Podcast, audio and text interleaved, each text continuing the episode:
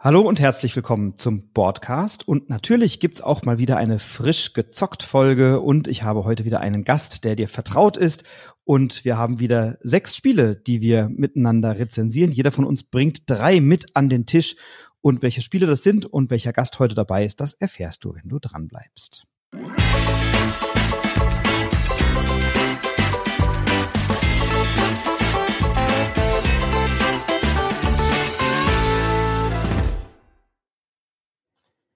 Ja, ich frage mich immer, was du dir denkst, wenn ich dich ankündige als den Gast, den man schon so ganz gut kennt. Denn du bist ja mittlerweile Dauergast, aber das liegt daran, dass wir beide viel spielen, äh, gut befreundet sind und einfach auch gerne zusammen Podcast. Und deswegen freue ich mich, dass du wieder dabei bist, lieber Stefan Hanf. Hallo, grüß dich. Hallo, ja, und ich freue mich natürlich auch dabei zu sein. Ja, was denke ich? Ich denke immer, die Leute lassen sich doch jetzt nicht mehr überraschen, die lassen sich doch nicht an der Nase rumführen. Bitteschön, ja. Die wissen doch, die wissen doch, wer der Dauergast ja. ist. Waldorf genau, und so, sobald es um frisch gezockt geht oder Toplisten, bin ich dabei. Ja, also der Nico wird jetzt demnächst wieder in einer Folge mit dabei sein. Nico Wagner. Wir nehmen übermorgen auf. Die Folge wird dann noch erscheinen. Also ein paar andere Gäste haben wir noch. Aber in der Tat, du hast dich hier sehr schön etabliert. Das liegt aber natürlich auch ja. daran, dass wir einfach gerne über Spiele sprechen, das sowieso tun. Und äh, ja, die Leute, die diesen Podcast hören, dich auch sehr mögen, was ich gut nachvollziehen kann. Und deswegen äh, freue ich mich umso mehr, dass wir wieder sechs Titel dabei haben. Und wie es guter Brauch ist, darf der Gast den ersten Titel mitbringen. Und ich sag mal so, wahrscheinlich, wenn wir jetzt gleich ein bisschen Bingo spielen, bei dem Begriff kleines Kartenspiel, bei dir hätte ich wahrscheinlich wieder ein Bingo auf meinem Zettelchen angekreuzt, oder? Ja, es ist unvermeidlich. Wenn ich dabei bin, dann muss ein Kartenspiel dabei sein, ganz klar. Deswegen bringen wir es einfach hinter uns. Und so klein ist es gar nicht. Die Schachtel ist nämlich eigentlich relativ groß dimensioniert, wenn ich mir das angucke. Stimmt, und die Karten ähm, auch, ja. Wir sprechen heute über Ten von Game Factory ähm, ein Kartenspiel, das erschienen ist im Jahr 2021. Ähm, ja, das Thema schnell erklärt. Es gibt nämlich keins. Wir haben ähm, Zahlenkarten, äh, wir haben ein Set Collection und Push Your Luck Spiel. Da gehe ich jetzt gleich nochmal drauf ein, was das genau bedeutet. Und ähm, das Ziel ist es im Prinzip Kartenreihen zu sammeln, durchgehende, durchlaufende Kartenreihen, ähm, und äh, das machen wir mittels dieses Push-Your-Luck-Mechanismus. Wir haben einen Kartenstapel, ähm, der ähm, besteht aus Zahlenkarten in vier Farben. Wir haben die Zahlen von eins bis neun und wir decken diese Karten nacheinander auf. Also einer ist immer dran und deckt die Karten auf, solange wie er möchte oder solange wie er darf. Weil jetzt kommt nämlich dieses Push-Your-Luck-Element. Ähm, in dem Moment, wo ich diese Zahlenkarten aufdecke und eine Punktzahl überschreite, darfst dreimal raten, welche das ist. Ähm, bei, bei 10, weil vielleicht 20, 30? Schwierig. Ja, nah dran, es ist 10. Ah, In dem Moment habe ich nämlich überzockt und das will ich natürlich nicht machen. Ähm, ich äh, sammle diese Karten ähm, vor mir, weil ähm, am Ende werden nämlich, äh, wird nämlich für jede Kartenfarbe bei jedem Spieler die längste zusammenhängende Reihe gewertet. Also wenn ich jetzt zum Beispiel die Karten 3, 4, 5, 6, 7 vor mir liegen habe, sind das schon mal fünf Punkte in einer Farbe. Und äh, auf diese Weise versuche ich die eben zu sammeln, so dass ich die, die Lücken schließen kann. Wir haben natürlich auch die äh, Joker-Karten, wie es oft so ist, äh, die eben eine, wo ich mir die Farbe aussuchen kann oder wo ich mir auch die Zahl wiederum aussuchen kann. Und ähm, ja, was passiert denn, wenn ich jetzt dann drüber komme über diese zehn? Dann wandern diese Karten nämlich in den Markt. Das ist das eine, was passiert. Und ich kriege als kleinen Ausgleich einen Chip, weil wir haben nämlich auch eine Währung. Das sind so ja, haptisch wirklich sehr, sehr schöne schwarze und weiße Kunststoffchips, mit denen man auch so nebenher so schön spielen kann ein bisschen. Ähm, und die kann ich dann nämlich später in späteren Zügen nutzen, um Karten aus diesem Markt zu kaufen. So. Das ist aber jetzt nicht alles. In diesem Kartenstapel sind nämlich auch Geldkarten drinne mit eben diesen Chips drauf abgebildet. Und diese Geldkarten, die wirken ja gegenläufig zu diesen, äh, zu diesem Addieren der Zahlenkarten.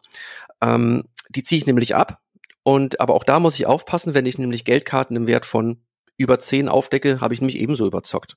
Das heißt, es ist immer ein Abwägen, was mache ich jetzt, wie, wie lange fordere ich mein Glück heraus, ähm, wann reicht es mir, die, äh, das, das, was vor mir liegt, dass ich das zu mir nehme.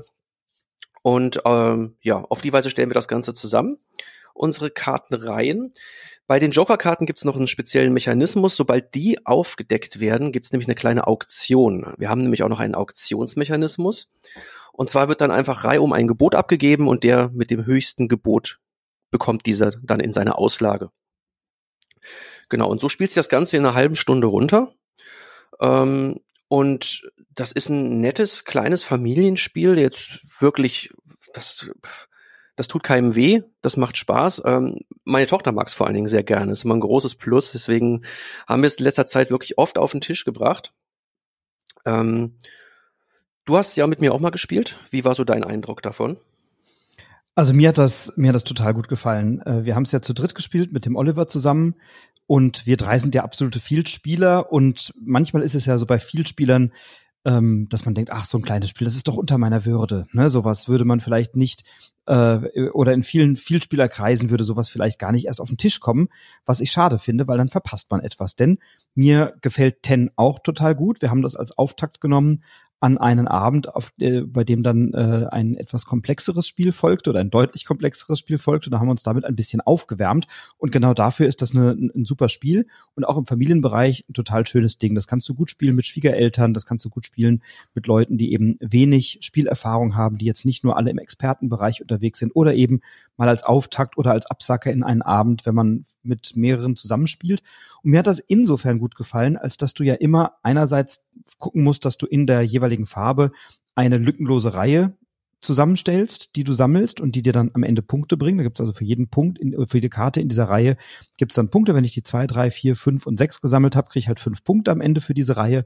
Und das heißt, ich will eben Karten bekommen, die möglichst lückenlos sind. Das wollen aber natürlich die anderen auch. Deswegen gibt's manchmal Karten, die im Markt übrig bleiben. Und dann leiert man sich gegenseitig schon ein bisschen was von diesen Steinchen, von diesem Bezahlen aus der Tasche, um eine solche Karte zu ersteigern. Gleichzeitig muss man manchmal vielleicht auch eine günstige Karte sausen lassen, weil man eben nicht genügend Geld zur Verfügung hat. Und das im Blick zu behalten, was die anderen brauchen, im Blick zu behalten, was ich brauche, zu entscheiden, äh, welche Karte nehme ich mir dann, das ist tatsächlich etwas, was sehr, sehr einfach zu machen ist, also auf der Spielregelebene und auf der Komplexitätsebene ähm, relativ trivial, aber dadurch unterhaltsam, dass man sich immer mal wieder ärgert, wenn einem jemand so eine Karte wegschnappt oder wenn ich eine Karte mir schnappen kann, die ihr gerne gehabt hättet oder auf die ihr gerade gewartet habt, dann ist die, also eigentlich bei jedem Kartenaufdecken haben wir viel Trash-Talk gehabt. Und haben gesagt, oh, jetzt nimmst du die, oh nein, was soll das denn, jetzt hat der den Joker sich, oh, jetzt gibt's die Geldkarte, jetzt hat er überzockt. Und dann reizt man sich natürlich gegenseitig mit, komm, deck noch was auf, da geht noch was und du überkaufst schon nicht und so. Also da passiert auf der Trash-Talk-Ebene relativ viel und das mag ich immer, wenn beim Spielen genügend Raum ist, um dummes Zeug zu reden. Das ist schon auch mal schön. Und äh, deswegen ist Ten dafür sehr, sehr gut geeignet und als Familienspiel oder als, ähm, als leicht zugängliches Kartenspiel eine ganz prima Wahl an der Stelle. Ja, das finde ich auch, das habe ich genauso empfunden. Und ich habe festgestellt, dass da auch eine relativ große Lernkurve tatsächlich herrscht. Ähm, gerade dadurch, dass eben die kleineren Karten häufiger vorkommen und die hohen selten. Und wenn die im Markt liegen, kosten die halt genau so viel wie die Zahl, die draufsteht. Ja, und dazu kommt noch, das habe ich nicht gesagt, es gibt ein Geldlimit. Man darf nämlich nur zehn von diesen schwarzen Münzen behalten. Und wenn dann so eine neun im Markt liegt, dann kannst du, und die gibt's in der Regel nur einmal, je nach Spielerzahl, dann kannst du die halt wirklich nur kaufen, wenn du sparst einfach, ja. Und wenn du halt wirklich darauf gehst, die dir jetzt zu holen. Aber vielleicht will ein anderer die auch haben. Und ähm, ja, das ist, äh, das hat, wie gesagt, eine richtig steile Lernkurve, auch gerade mit dem Trash Talk, das macht noch einen großen Reiz aus. Und ähm, man ärgert sich, aber nicht zu sehr. Und am Ende hat man eine halbe Stunde eine super Zeit. Ähm, das nehme ich gern mit in Urlaub auf jeden Fall. Das wird dabei sein, definitiv. Das hat mir richtig äh, gut gefallen nimmst du ja auch deswegen in Urlaub, weil ihr zu viert seid. Das ist laut Boardgame Geek eine optimale mhm. Gru Gruppengröße für das Spiel. Ich habe es bisher nur zu dritt gespielt. Kannst du was sagen, wie sich das verhält mit unterschiedlichen Spieleranzahlen, Spielerinnenanzahlen? Ich habe es meistens auch tatsächlich zu dritt gespielt. Ich glaube, wir hatten eine Partie zu viert. Da habe ich jetzt keinen großen Unterschied bemerkt, zumal da wieder mehr Karten dann reinkommen. Ähm, ich weiß nicht, ob es jetzt zu fünft spielen würde wegen der Wartezeit weil du dann doch dann eigentlich, natürlich bist du immer beteiligt und ähm, achtest drauf, was machen die anderen, was sammeln die anderen, was wandert in den Markt. Aber letztendlich sitzt du dann doch auch relativ unbeteiligt da. Also ich würde es höchstens zu viert spielen, glaube ich. Und zu zweit ist ja. es auch relativ ja, trivial. Weil nicht probiert. Kommt der Aktionsmechanismus nicht zum Tragen. Äh, dann ist so die Frage, wer kauft wem was ab, wie bietet man, äh, da bietet der eine eins, der andere bietet zwei. Das ist dann relativ unspektakulär an der Stelle. Ähm, also ich würde es auch eher zu dritt oder ja. zu viert spielen. Drei oder vier Spieler. Genau. Ja, schönes kleines jo. Kartenspiel. Also brauchen wir gar nicht so viel ja. drüber erzählen, außer wir können es, glaube ich, beide empfehlen. Wir haben beide viel Spaß damit gehabt. Ten erschienen in der Game Factory, ein Schweizer Verlag, im Original bei AEG, also bei der Old Rock Entertainment Group. Ein Spiel von Molly Johnson und Robert Melvin und Sean Stankiewicz. Artist ist auch Sean Stankiewicz, übrigens sehr schön gestaltet, finde ich schön bunt, schön knallig, schön peppig. Ähm, also gefällt uns beiden gut. Ten aus der Game Factory. Wir haben vor dem Podcast ja ein bisschen gefrotzelt gesagt, mal gucken, dass es heute nicht so lang wird. Wir haben ja manchmal auch schon Folgen gehabt, die hier Stunden über Stunden dauern. Jetzt haben wir ein bisschen was eingespart, netto bei 10.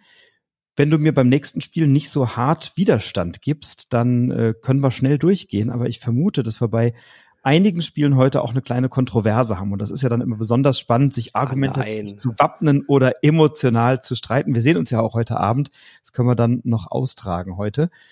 Ähm, aber wir haben tatsächlich ein Spiel, bei dem ich das Gefühl habe oder die Vermutung habe, dass wir durchaus unterschiedlich draufblicken.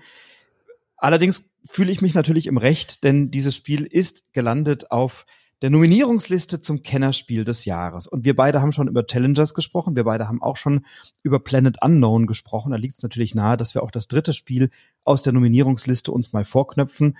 Und das ist Iki. Iki ist bereits 2015 erschienen, ein Spiel von Koota Yamada. Und es ist erst im letzten Jahr, 2022, jetzt auf Deutsch erschienen bei der Spieleschmiede, also bei Giant Rock im Verlag bei der Spieleschmiede. Ähm, es ist jetzt sogar schon eine Erweiterung angekündigt für dieses Jahr und es handelt sich um ein durchaus komplexes Eurogame. Ähm, in Iki sind wir Händler im antiken Tokio, nee, antik nicht, aber im alten Tokio, also in äh, Edoko oder Edo, ich glaube Edoko heißt es, ähm, also im alten Tokio. Und wir sind dort unterwegs auf einem Markt. Und dieser Markt, den stellen wir nach und nach zusammen mit unterschiedlichen Händlern, Händlerinnen, die wir einstellen und die wir dann an so Marktstände legen. Und dann haben wir eine Marktaufseherfigur, die immer im Kreis läuft und schaut, dass alles seine Ordnung hat. Und diese Figur bleibt an bestimmten Ständen stehen und kann dann einerseits die Funktion eines Standes nutzen, also eines äh, ja eine, eine, eine Kombination aus mehreren Läden, die haben dann so verschiedene Funktionen, geben Ressourcen oder man kann Ressourcen tauschen, Münzen gegen Sandalen oder Holz gegen Münzen oder was auch immer. Und dann gibt es auch noch Funktionen, die die einzelnen Händler haben, die Händlerkarten, die ich auslegen kann und die dann mir gehören oder die ich nutzen kann. Und ähm, ja, dieser Aufseher läuft eben rum und nutzt die Funktion dieser Karten. Immer dann, wenn ein Händler genutzt wird von einem meiner Mitspieler oder Mitspielerinnen, dann gewinnt dieser Händler an Erfahrung, schüttet mir im Laufe des Spiels Boni aus, die immer wieder ähm, zum Quartalsende ausgeschüttet werden. Wenn der Händler zu oft äh, frequentiert wird von meinen Mitspielenden, dann geht er irgendwann in Rente, kommt äh, aus dem Spiel beziehungsweise in meine Sammlung und bringt mir dann auch immer zur, zum, zu, zum Wechsel der Jahreszeit einen Bonus, den er ausschüttet und er nimmt teil an einer Entwertung, die sich dann berechnet an der Farbe des Händlers. Ähm, und ich habe eben hier ein Spiel, bei dem ich ein, ja, ein Rondell habe und dieses Rondell ist eben flexibel. Der Händler läuft rum. Das Rondell verändert sich permanent, weil alle Spielenden entscheiden, welche Karten spielen da eine Rolle und welche Karten wollen wir nutzen und auf welchem Platz liegen die. Ich muss am Anfang immer eine Entscheidung treffen, wenn ich dran bin, wie weit möchte ich denn mit meinem Aufseher laufen? Und dann kann ich auf so ein Feld gehen mit einer bestimmten anderen Figur und die entscheidet dann darüber, wie viele Schritte ich laufen kann. Und auch das ist interessant, denn dann blockiere ich diese Anzahl Schritte für alle anderen Spieler oder Spielerinnen. Also ich kann eins bis vier Schritte wählen. Und wenn ich mich auf das Feld mit den zwei Schritten stelle, dann kannst du das eben nicht mehr nutzen. Es gibt noch so ein Ausweichfeld, da kannst du auf ein Feld gehen, das heißt dann, du kannst frei wählen, ob du eins bis vier Schritte läufst. Dann verzichtest du aber zu Beginn der Runde auf Geld und auf Ressourcen und äh, das ist schon äh, schwierig, weil du in diesem Spiel sehr oft eine große Ressourcenknappheit hast und Geld ohnehin knapp ist. Das heißt, wenn du dich entscheidest, diese Schrittanzahl zu nutzen, dann äh, ist das doch ein, ein relativ großer Nachteil. Beim Kaufen der Händler gibt es ein paar Dinge zu berücksichtigen, nämlich einmal, was möchte ich denn eigentlich machen? Ich kann zum Beispiel, brauche ich Geld, um mir Fische zu kaufen und kann eine Set Collection machen mit verschiedenen Fischen, die mir Bonuspunkte bringen und vielleicht auch für die Endwertung noch einen Vorteil bringen. Ich kann mir Tabaksbeutel und Tabakspfeifen kaufen, die mir in der Kombination Punkte bringen. Ich kann mir Holz besorgen und große Goldscheiben, die mir helfen, dann am Ende wertvolle Gebäude zu bauen, die für die Schlusswertung sehr wertvoll sind. Also ich habe so unterschiedliche Dinge, die ich versuchen möchte in dem Spiel. Gleichzeitig muss ich diese Händler, die ich einstelle, auch ernähren. Das heißt, ich brauche immer zum Wechsel der Jahreszeiten genügend Reis, damit die also auch alle satt werden, wenn sie schon für mich arbeiten. Und immer, wenn ich einen Händler kaufe, dann muss ich eine Entscheidung treffen. Nämlich ich muss erstmal entscheiden, kann ich mir den überhaupt leisten? Dann muss ich mir anschauen, welche Farbe hatten der und welche Funktion hatten die überhaupt, diese Karte. Die Farbe brauche ich für eine Endwertung, die brauche ich aber auch für eine regelmäßige Zwischenwertung, die sogenannte Harmoniewertung. Da wird geschaut in diesen Ständen, die ich da liegen habe, wer hat, welche Farbe hat eine Mehrheit und zu wem gehört diese Farbe. Und je nach Anzahl der Spielenden gibt es dann eben Positionen auf dem Feld, die dann gemeinsam gewertet werden. Das heißt, für eine solche Harmoniewertung wird geschaut, wenn ich da zwei blaue hab und dann, oder ich habe einen blauen, du hast einen blauen und liegt noch ein gelber und ein brauner Händler drin, dann haben die Blauen die Mehrheit und alle an dieser Mehrheit Beteiligten bekommen dann entsprechende Punkte. Also das möchte ich berücksichtigen. Dann möchte ich berücksichtigen, welche Farbe der Händler brauche ich denn, um eine möglichst große Vielfalt für die Schlusswertung zu bekommen. Dann überlege ich mir, welche Funktion hat der Händler, wer könnte die nutzen, kann ich die nutzen oder ist die attraktiv für euch? Wenn sie attraktiv für alle anderen Spielenden ist, dann nutzen die die häufiger, dann geht der früher in Rente, schüttet mir wieder mehr Boni aus, also ist verlockend, den ins Spiel zu bringen. Ähm, und somit habe ich also immer sehr harte Entscheidungen und das bei einer gleichzeitigen Ressourcenknappheit. Also das Geld ist immer sehr, sehr knapp und dadurch habe ich nicht nur bedeutungsvolle, sondern auch sehr schmerzhafte Entscheidungen. Also was will ich bauen? Welchen Händler will ich anheuern? Äh, wie will ich den ernähren? Dann gibt's immer zum Wechsel der Jahreszeit oder, oder nicht zum Wechsel der Jahreszeit, sondern zu, zu bestimmten Zeitpunkten im Spiel brennt es auch noch. Das heißt, ich muss mir auch noch anschauen, kann ich meine Stände vor dem Feuer sichern, damit es nicht meine Stände mir unterm Hintern wegbrutzelt. Ähm, also da steckt eine Menge drin. Und bevor wir jetzt äh, zu tief in die Details einsteigen, will ich dich erstmal fragen, du bist ja nicht so richtig warm geworden, obwohl es ja so schön brennt bei dem Spiel, oder? Oh, das ist eine Überleitung. ähm, ja nicht richtig warm geworden, würde es eigentlich nicht ganz treffen. Ich finde Icky, ich spreche es einfach aus, ich finde es grauenhaft. Es hat wirklich, also es, Hui, es hat alles gesagt. das, es hat wirklich alles das vereint, was ich an Spielen nicht mag. Und an alle, die Icky mögen, wirklich habt Spaß damit. Nehmt das bitte nicht zu so ernst, was ich jetzt hier alles sage. Ähm, das ist ein gutes Spiel. Das ist gut konzipiert, das funktioniert, ähm, aber es macht mir einfach 0,0 Spaß. habe ich festgestellt. Ähm, mir fehlt, mir fehlt so ein bisschen irgendwie der, der, der rote Faden in diesem Spiel. Ich kann es irgendwie nicht gerade nicht anders sagen. Ähm, erstmal ist es dieser, ja, du hast gerade von den Bränden gesprochen, ja. Ähm, dann gibt es diese, diese Sache mit der Ernährung, dann gibt es diese Gebäude, die du am Ende bauen kannst. Es gibt so wahnsinnig viele Dinge zu beachten und die sind alle mehr oder weniger irgendwie destruktiv. Diese, diese, also bei den Bränden, das ist jetzt gerade ein gutes Beispiel in meiner ersten Partie. Naja, gut, da spielt man halt erstmal so ein bisschen drauf los. Und ähm, ja, natürlich kümmert man sich um diesen Brandschutz, damit es einem jetzt nicht die Häuser irgendwie zerhaut. Äh, und dann hoffst du natürlich auch irgendwie so ein bisschen drauf, dass es dann vielleicht nicht gerade das Viertel erwischt, in dem vielleicht dein wichtigstes Gebäude ist. So, bei mir hat es direkt geklappt, dass es in den ersten beiden Brennen exakt das Gebäude erwischt hat, was als einziges ungeschützt war und was auch noch wirklich wichtig war für mich, für den Rest des Spiels. Ich war da eigentlich raus in dem Moment. Ja, aber das, aber da darf ich kurz reingehen? Ja. Das ist ja ein selbstverschuldetes Schicksal. Also du, ich ja, weiß noch, du ja. hattest, du hattest dann irgendwie den Rest des Spiels ein bisschen also schlechte Laune ist bei dir übertrieben, aber du warst ein bisschen angefressen und hast es doch mehrfach betont, wie unfair das doch jetzt alles war.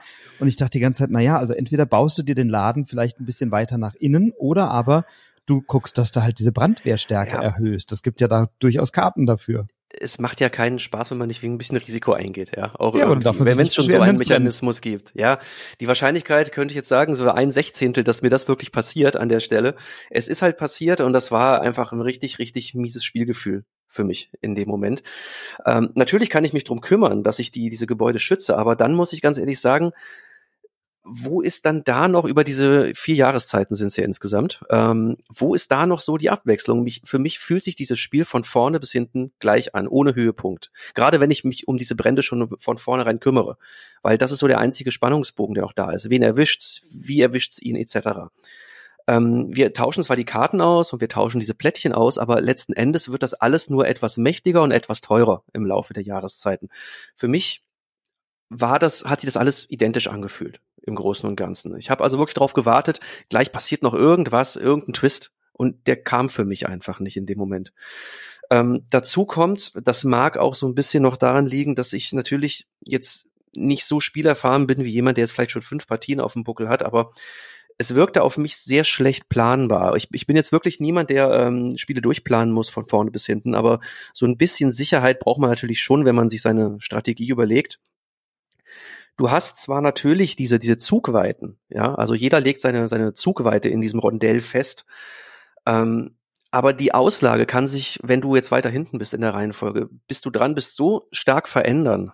Ähm, dazu kommen noch diese Sandalen, ja, man kann ja mit diesen Sandalenplättchen noch seine Zugweite wiederum verändern. Das heißt, es gibt äh, nicht dieses eine Feld, wo ein Mitspieler auf jeden Fall landet und eine Aktion ausführt, sondern es sind mehrere, die dann unter Umständen in Frage kommen. Und das alles zu, zu bedenken, was könnte jetzt passieren, wie könnte diese Auslage aussehen, bis ich dran bin, ähm, das hat mich auch irgendwann überfordert so ein bisschen. Ja, das hat mir irgendwann keinen Spaß mehr gemacht, das mir wirklich noch zu überlegen und ja jede Eventualität mit einzubeziehen. Ähm, wir hatten eine Partie zusammen mit dem Sebastian Wenzel und ähm, der hatte auch so einen Frustmoment, der sah anders aus. Bei ihm war es nämlich genau diese Unplanbarkeit. Er hatte sich schön überlegt, so ich mache jetzt die und die Aktion. Ich bin relativ spät dran und dann äh, kann ich dann diese ja diese zwei Aktionen machen, die mich richtig weit bringen. In dem Moment, wo er dran war, waren diese ganzen Händler, die er so für seine Strategie sich mit äh, überlegt eingeplant hatte, die waren alle weg. Die waren alle schon in Rente geschickt, weil wir beide, glaube ich, vorher die jeweils genutzt hatten. Und er lief dann quasi auf leere Felder und konnte nur noch diese Grundaktion machen und war dann auch sehr gefrustet tatsächlich. Dem ging es ähnlich wie mir letzten Endes.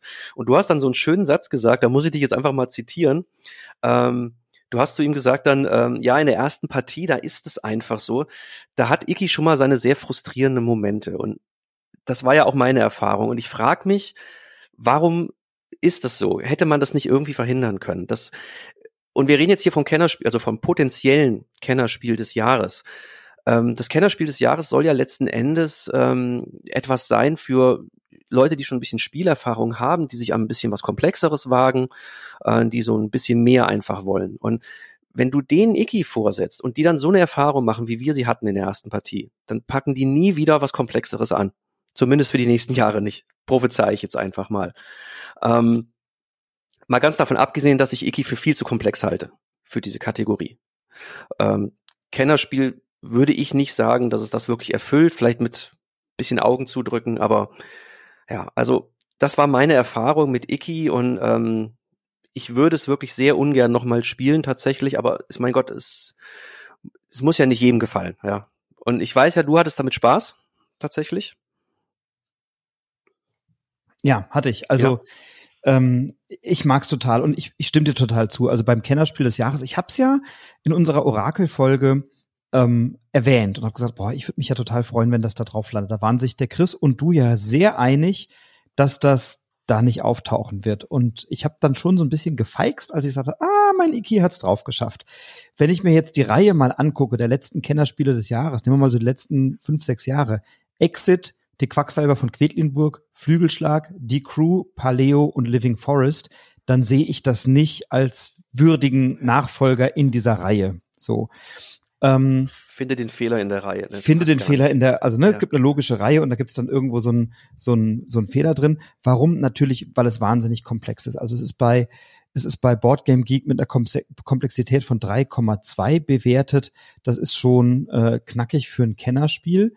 Ähm, insofern war ich überrascht, aber ich war durchaus positiv überrascht, dass die Jury diesem, dieses Spiel so würdigt. Und ich will vielleicht noch mal ein paar Aspekte nennen, warum ich das wirklich gerne spiele. Ähm, und dann habe ich auch noch zwei, drei Kritikpunkte gleich. Also ich finde es erstmal schön gestaltet. Das ist jetzt kein Kriterium für das Spiel, aber mir gefällt die Gestaltung total gut. So. Ähm, das, was du eben bemängelt hast, finde ich gerade schön. Also, dass ich nicht alles vorausplanen kann, sondern dass ich eher taktisch spiele. Also eher gucke, was kann ich in dem Moment, wo ich es spiele, aus dem Spiel rausholen. Ähm, ich bin grundsätzlich jemand, der gerne eher offensiv spielt und dann manchmal auch sein Glück überstrapaziert und sich manchmal in irgendeine Sackgasse manövriert, weil er sich äh, verkalkuliert hat. Das passiert mir permanent bei irgendwelchen Eurogames, dass ich denke, ah, jetzt setze ich mal aber volle Kanne auf diese Strategie.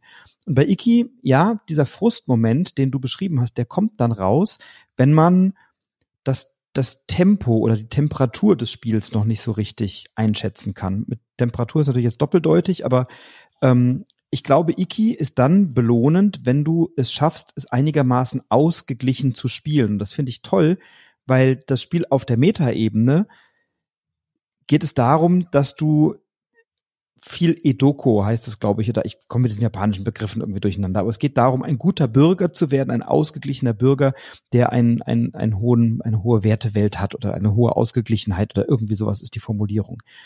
Und bei dem Spiel ist es, glaube ich, wichtig, viele Dinge in eine gute Balance zu bringen, um dann in der letzten oder vorletzten Runde zu sagen, okay, jetzt greife ich nochmal an und jetzt hole ich mir in einer bestimmten Kategorie nochmal irgendwie ein paar ordentliche Zusatzsiegpunkte. Du brauchst einen Ausgleich in der Anzahl der Farben deiner Händlerinnen und Händler, die du in deiner Auslage hast. Du brauchst ein gutes Gleichgewicht zwischen der Brandwehrstärke auf der einen Seite und deinen Läden auf der anderen Seite, deinen Händlern auf der anderen Seite, dass die also günstig liegen und dass die von diesem Brand eben verschont werden. Das kannst du entweder dadurch tun, dass du die ähm, günstig positionierst und deine Brandwehrstärke bis zu einem gewissen Punkt entwickelst oder die Brandwehrstärke so weit ausbaust, dass die Position der Stände egal ist. Dann braucht es eine Harmonie, welche Farben habe ich in welcher Konstellation in den, in den Ständen oder in diesen Läden vertreten.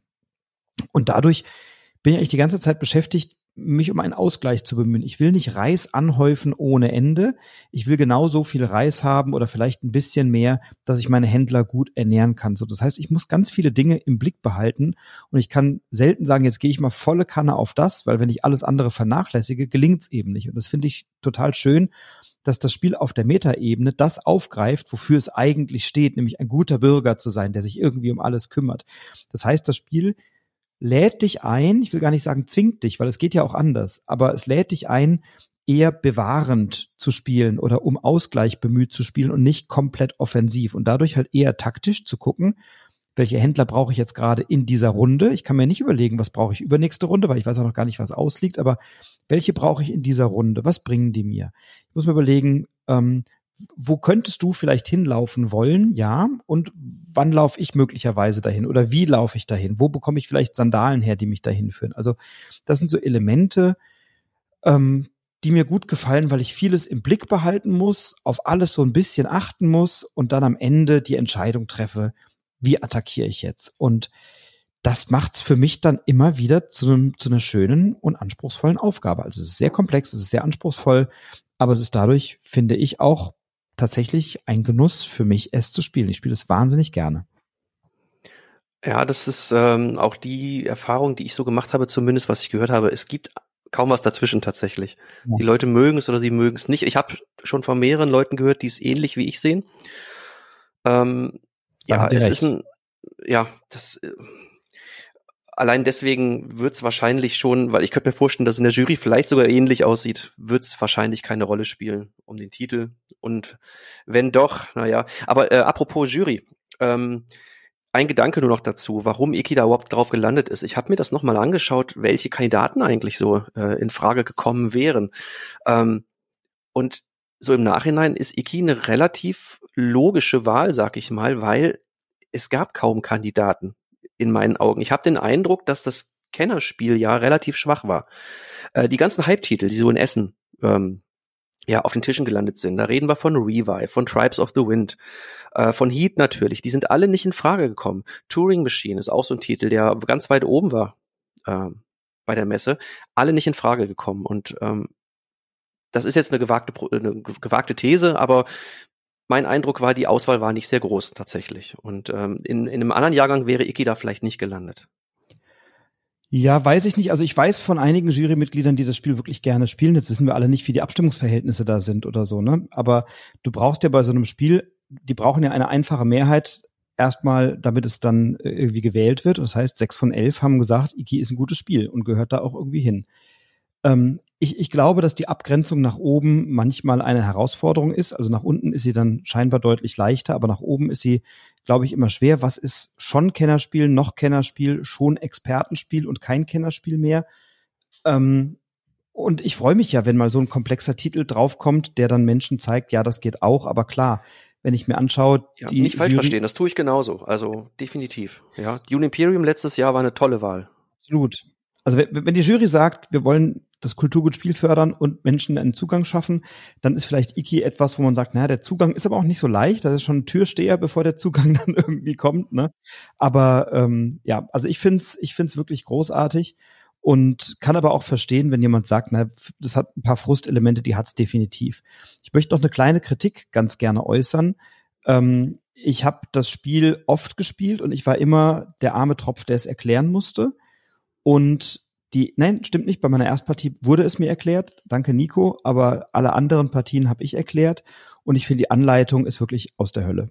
Ähm, die Anleitung fand ich überhaupt nicht zugänglich. Und das liegt unter anderem daran, dass die Nomenklaturen sehr uneindeutig waren. Also da wird am Anfang im, in der Übersicht einmal definiert, was sind das alles für Figuren und dann werden die alle immer nur, das wird alles immer nur mit Fachbegriffen, mit japanischen Fachbegriffen be bezeichnet läuft die Oyakata-Figur auf dem, äh, mit dem Ikizama und dem äh, Kobun, nee, Kobun war das Geld, auf dem hm in Edo lang und du denkst die ganze Zeit, okay, wer ist es jetzt? Dann kann man auch sagen, der Kleine, der Große und der Dicke oder der mit dem Ding und der mit der Farbe und der mit dem Hut. Also macht es leicht, ja. sagt der Aufseher, der Händler, der keine Ahnung was. Aber wenn ich dann überlege, jetzt stellst du deine Ikizama-Figur auf das, so, also das fand ich wirklich unzugänglich und sehr schwer. Bitoku lässt grüßen. Bitoku an Schwerkraft grüßen. und die VR Games, ja. Das genau. war genauso die Hölle, ja. Also das ist wirklich die Hölle.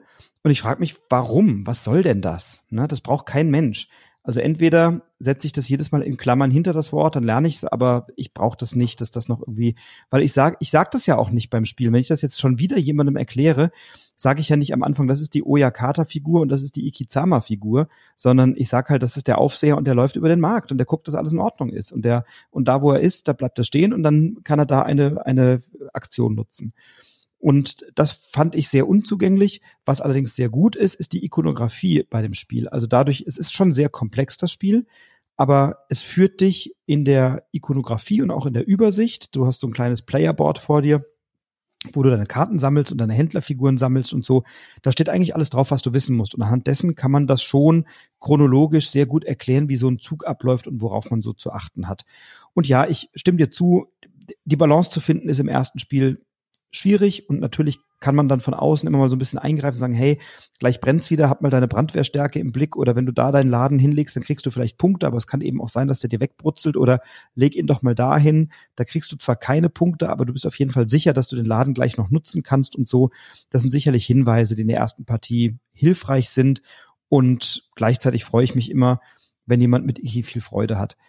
Es ist, wenn du zu zweit spielst, dann hast du ein paar Einschränkungen, dann musst du einiges der Verwaltungsarbeit läuft dann über so, ein, so eine Bot-Mechanik, also nicht ganz über ein Bot, aber du musst halt ähm, äh, die Karten ein bisschen anders verwalten und ein paar der Felder sind dann gesperrt und so. Das heißt, du hast dann so ein bisschen zusätzlichen Verwaltungsaufwand, der dem Spiel aus meiner Sicht keinen großen Abbruch tut. Das funktioniert auch zu zweit.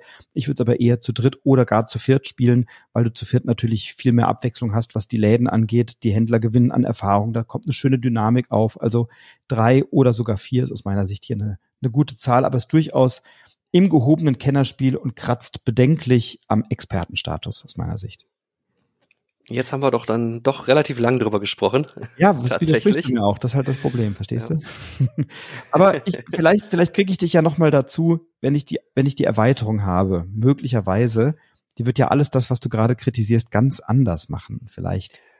Und somit kommen wir zum nächsten Spiel. wir haben nämlich Kiki von Giant Rock ja, in der Spielestunde ja. erschienen, äh, letztes Jahr 2022 von Koota Yamada äh, mit den Illustrationen von David Sidbon, Koota Yamada und Domi Yi. Iki nominiert zum Kennerspiel des Jahres 23. Und jetzt kommen wir zum nächsten Spiel.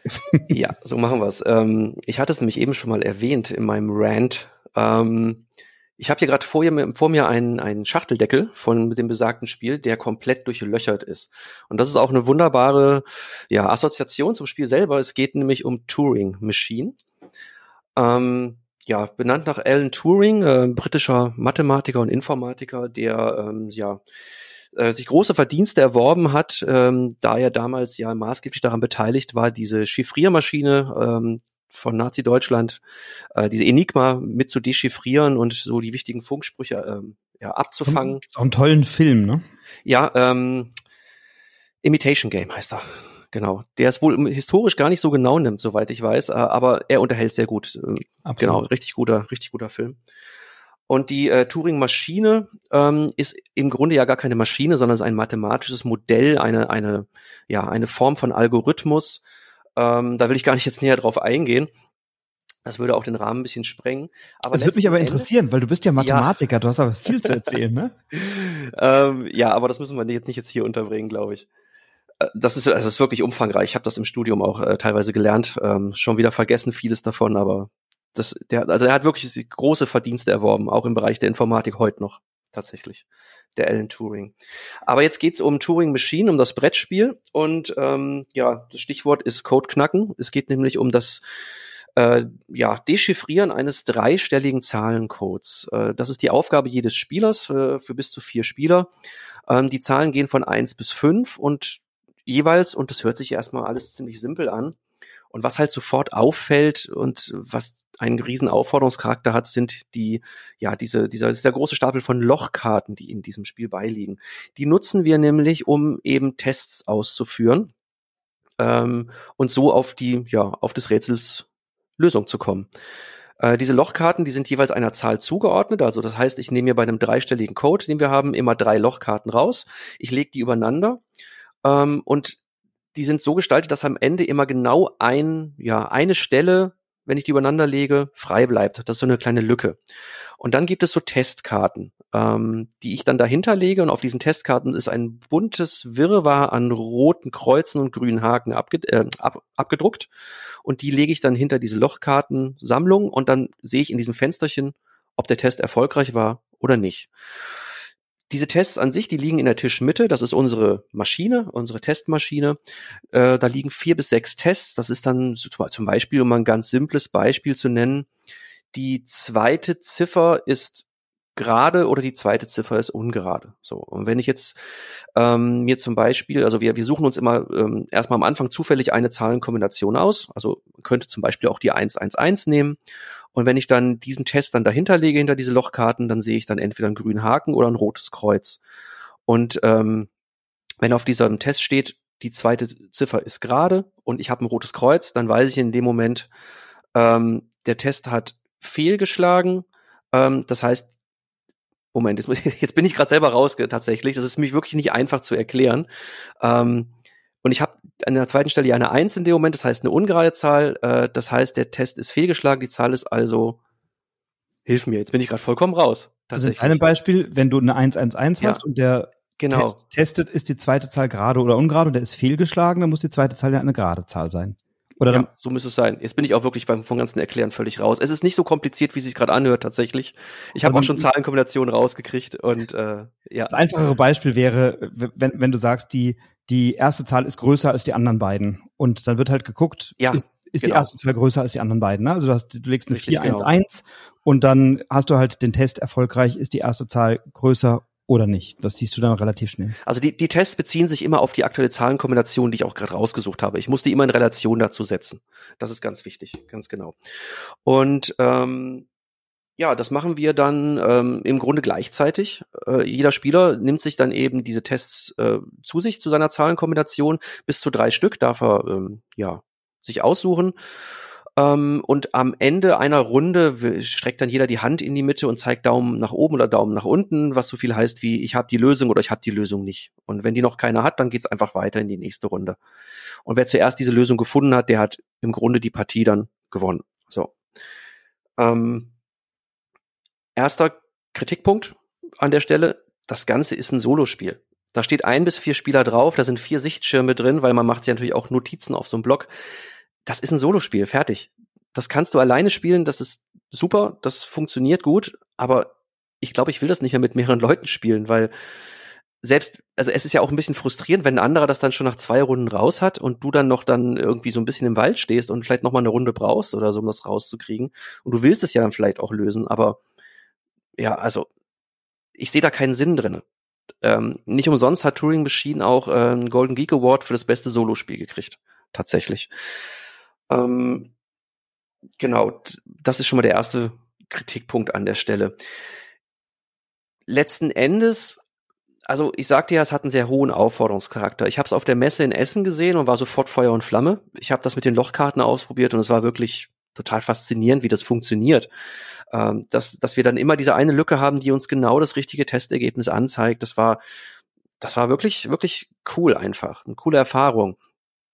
Das verschwindet aber so ein bisschen nach zwei, drei Partien vielleicht. Dann ist diese Faszination auch so ein bisschen weg. Und was, was bleibt dann übrig, muss man halt wirklich fragen. Es bleibt letzten Endes übrig eine, ja, ein Rätsel, wie ich auf einen dreistelligen Zahlencode komme, den ich im Grunde auch einfach mit einer App hätte lösen können.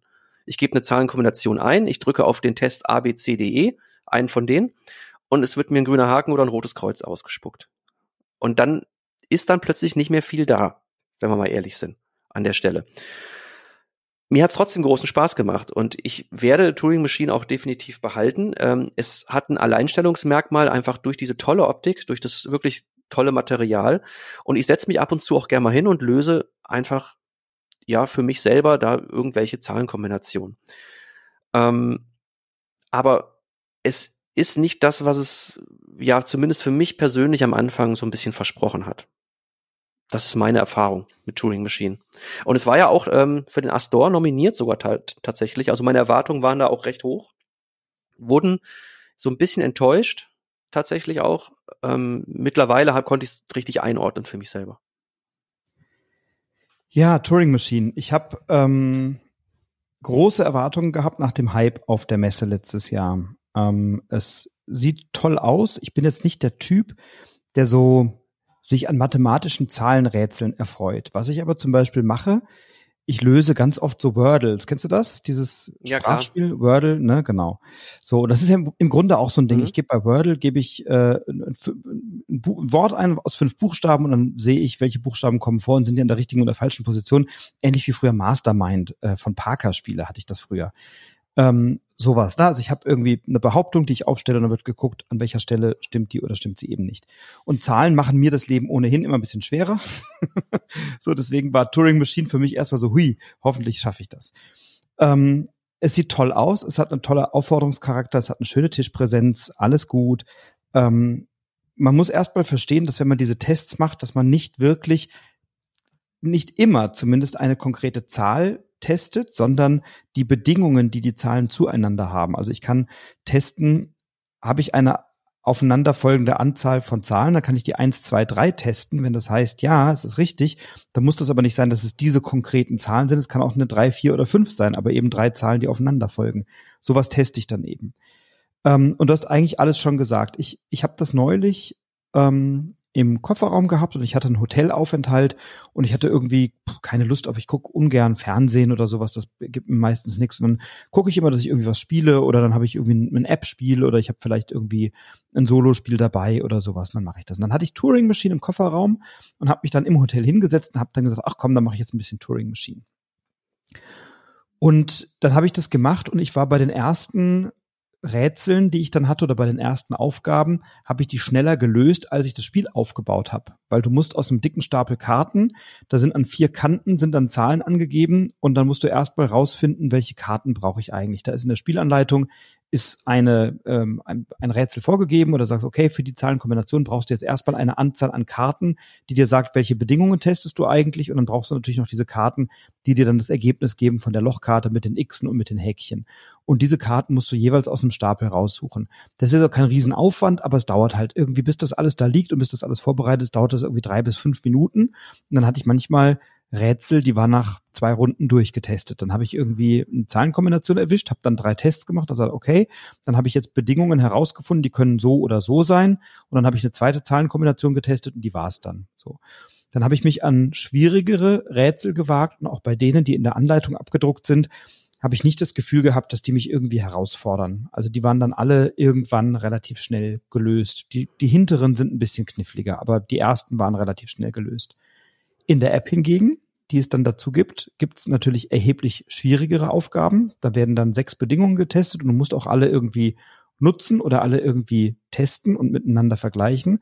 Da hast du es in der Regel nicht nach zwei oder drei Runden, sondern vielleicht mal nach fünf oder sechs Runden. Aber wenn du diese Mechanik mal verstanden hast, dann ist es letztendlich immer irgendwie das Gleiche. Also ich muss keine Entscheidungen treffen, sondern ich habe dann irgendwie meinen Mechanismus, wie ich vorgehe, und der führt mich dann, ob das nach vier oder fünf oder sechs Runden ist, zum Ziel.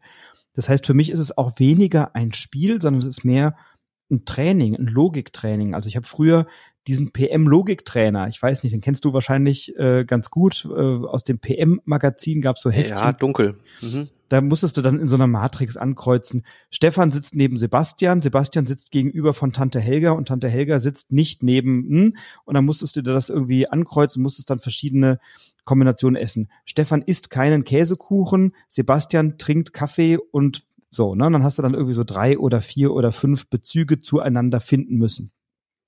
Und das habe ich früher in der Schule und im Studium sehr, sehr gerne gemacht. Und Turing Machine erinnert mich total an so etwas. Also für mich ist es ein super Logiktrainer und es hat auch einen gewissen Unterhaltungswert. Also mir macht es Spaß. Mir macht es Spaß, was ich da tue. Und mir gefällt es auch, wenn ich das da vor mir liegen habe. Also du hast schon gesagt, der Aufforderungscharakter ist super, das sieht super aus, ist alles toll. Ähm, es ist mir nur komplett wurscht, ob da noch andere Leute am Tisch sitzen und genau das Gleiche gerade machen oder nicht es spielt überhaupt keine Rolle, weil es mir auch wurscht, ob du da zwei oder drei Runden brauchst oder ob du eine Runde länger brauchst oder nicht. Im Gegenteil, ich habe es zumal, zumal, Entschuldigung, das ja auch wirklich teilweise auch Zufall ist. Ähm, wenn du zum Beispiel so Tests hast wie ähm, erste Stelle ist kleiner drei, gleich drei oder größer drei und dann er, erwischst du eine Zahlenkombination, die zufällig genau direkt einen grünen Haken ausspuckt, dann hast du eine Runde gespart letzten Endes oder einen Test zumindest gespart, weil sobald du einen grünen Haken hast, zumindest bei den einfachen Tests, packst du die nicht mehr an, weil dann weißt du, was die Lösung ist an der Stelle, zumindest für diese eine Absolut. Bedingung. Absolut. Ja. Und ich habe es im Gegenteil aber schon erlebt, wenn jemand das Spiel vielleicht zum ersten oder zum also zum ersten Mal gespielt hat und dann das erste oder zweite Rätsel gelöst hat, dann habe ich schon Leute erlebt, die sich plötzlich unter Druck gesetzt gefühlt haben, weil ich schon schneller fertig war. Also ich habe dann gesagt, ja, ich habe die Lösung und dann habe ich mich zurückgelehnt und habe irgendwie Kaffee getrunken und dann habe ich schon erlebt, dass Leute dann sitzen, ah ja, oh Gott, jetzt ja, okay, du hast es schon, ah Mist, hm. und dann plötzlich so einen Stress entwickelt haben und so eine innere Unzufriedenheit entwickelt haben und sich blöd gefühlt haben, weil sie jetzt langsamer waren als ich, wo ich sage, naja, erstens kann es ja mit Glück zu tun haben, zweitens kann es ja auch sein, dass ich jetzt vielleicht das Spiel schon ein paar Mal gespielt habe und deswegen die Denkweise schon ein bisschen besser drauf habe. Also es war jetzt erstmal kein großes Problem und trotzdem hat es Leute dann gestört und das finde ich dann schade. Und deswegen ist so mein Fazit bei Turing Machine, eine App hätte bei dem Spiel komplett gereicht, weil diesen Aufwand, es aufzubauen, um es dann spielen zu können, den muss ich eigentlich nicht fahren, um Spaß zu haben. Ähm, das hätte ich mir über eine App gut vorstellen können. Trotzdem wird es bei mir auch nicht ausziehen, weil mir diese Solo-Aufgabe tatsächlich Spaß macht und weil mir das gut gefällt und weil ich es immer mal wieder ganz gerne mache.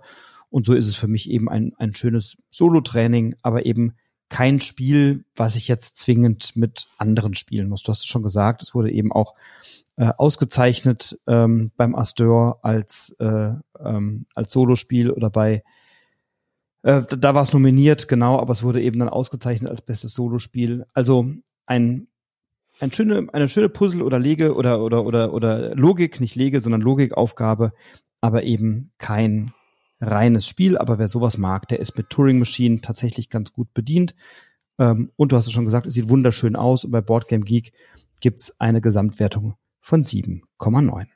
Ja, ich, ich sehe das im letzten Endes genauso. Im Grunde ist alles gesagt. Ähm, wie gesagt, es wird bei mir nicht ausziehen. Es ist einfach eine coole Abwechslung. Es ist eigentlich ein portables Rätselheft, so was ich einfach mal mal mitnehmen kann. Ist natürlich ein bisschen nicht ganz so platzsparend wie so ein Rätselheft, aber ähm, ja, es, es hat eine coole Präsenz und ja, es, es hat seinen Platz verdient, aber nicht ganz so die Lorbeeren, die es so im Allgemeinen erhalten hat. Das wäre so mein Fazit dazu.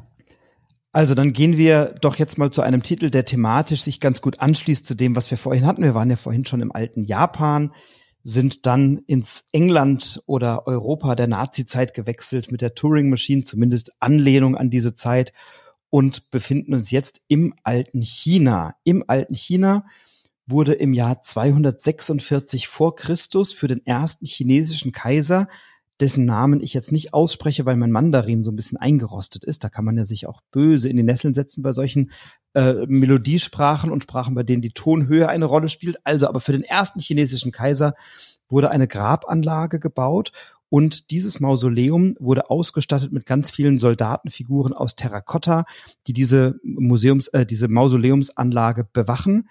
Seit 1987 ist das auch Weltkulturerbe der UNESCO und diese Soldatenfiguren, die das Mausoleum bewachen, heißt wie das Spiel oder das Spiel heißt wie die Soldatenfiguren, nämlich Terrakotta-Armee. Das Spiel ist erschienen bei Board and Dice im Original und ist im letzten Jahr erschienen auch bei Giant Rock, also auch in diesem Spieleschmiede, Spieleoffensive Happy Shops Universum. Und die Terrakotta-Armee ist ein Spiel von Przemysław Fornal und Adam Korpinski.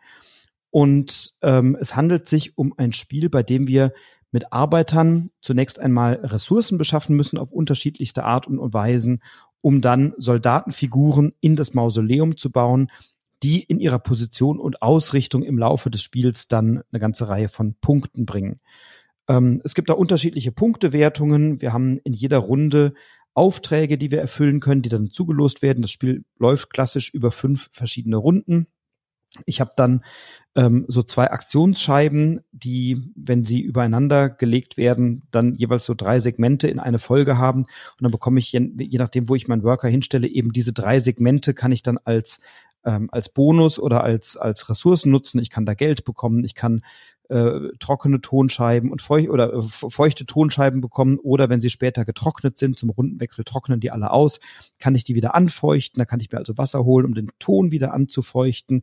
Ich kann ja verschiedene ähm, äh, Arbeiter oder oder Kunsthandwerker bekommen, die äh, dann noch ein paar mehr Möglichkeiten haben und ich habe die Möglichkeit dann eben Meisterplättchen einzusetzen, die mich Geld kosten, die mir aber dann wertvolle Vorteile bringen. Also letztendlich bin ich Kunsthandwerker und ich kann Waffen, die ich habe, aufwerten und die kann ich dann als Grabbeigabe mit dazugeben und kann dann eben wertvollere oder ähm, ja punkteträchtigere Krieger, Soldaten bauen, die ich dann da einsetzen kann. Da habe ich Generäle, Armbrustschützen, Wächter und Fußsoldaten.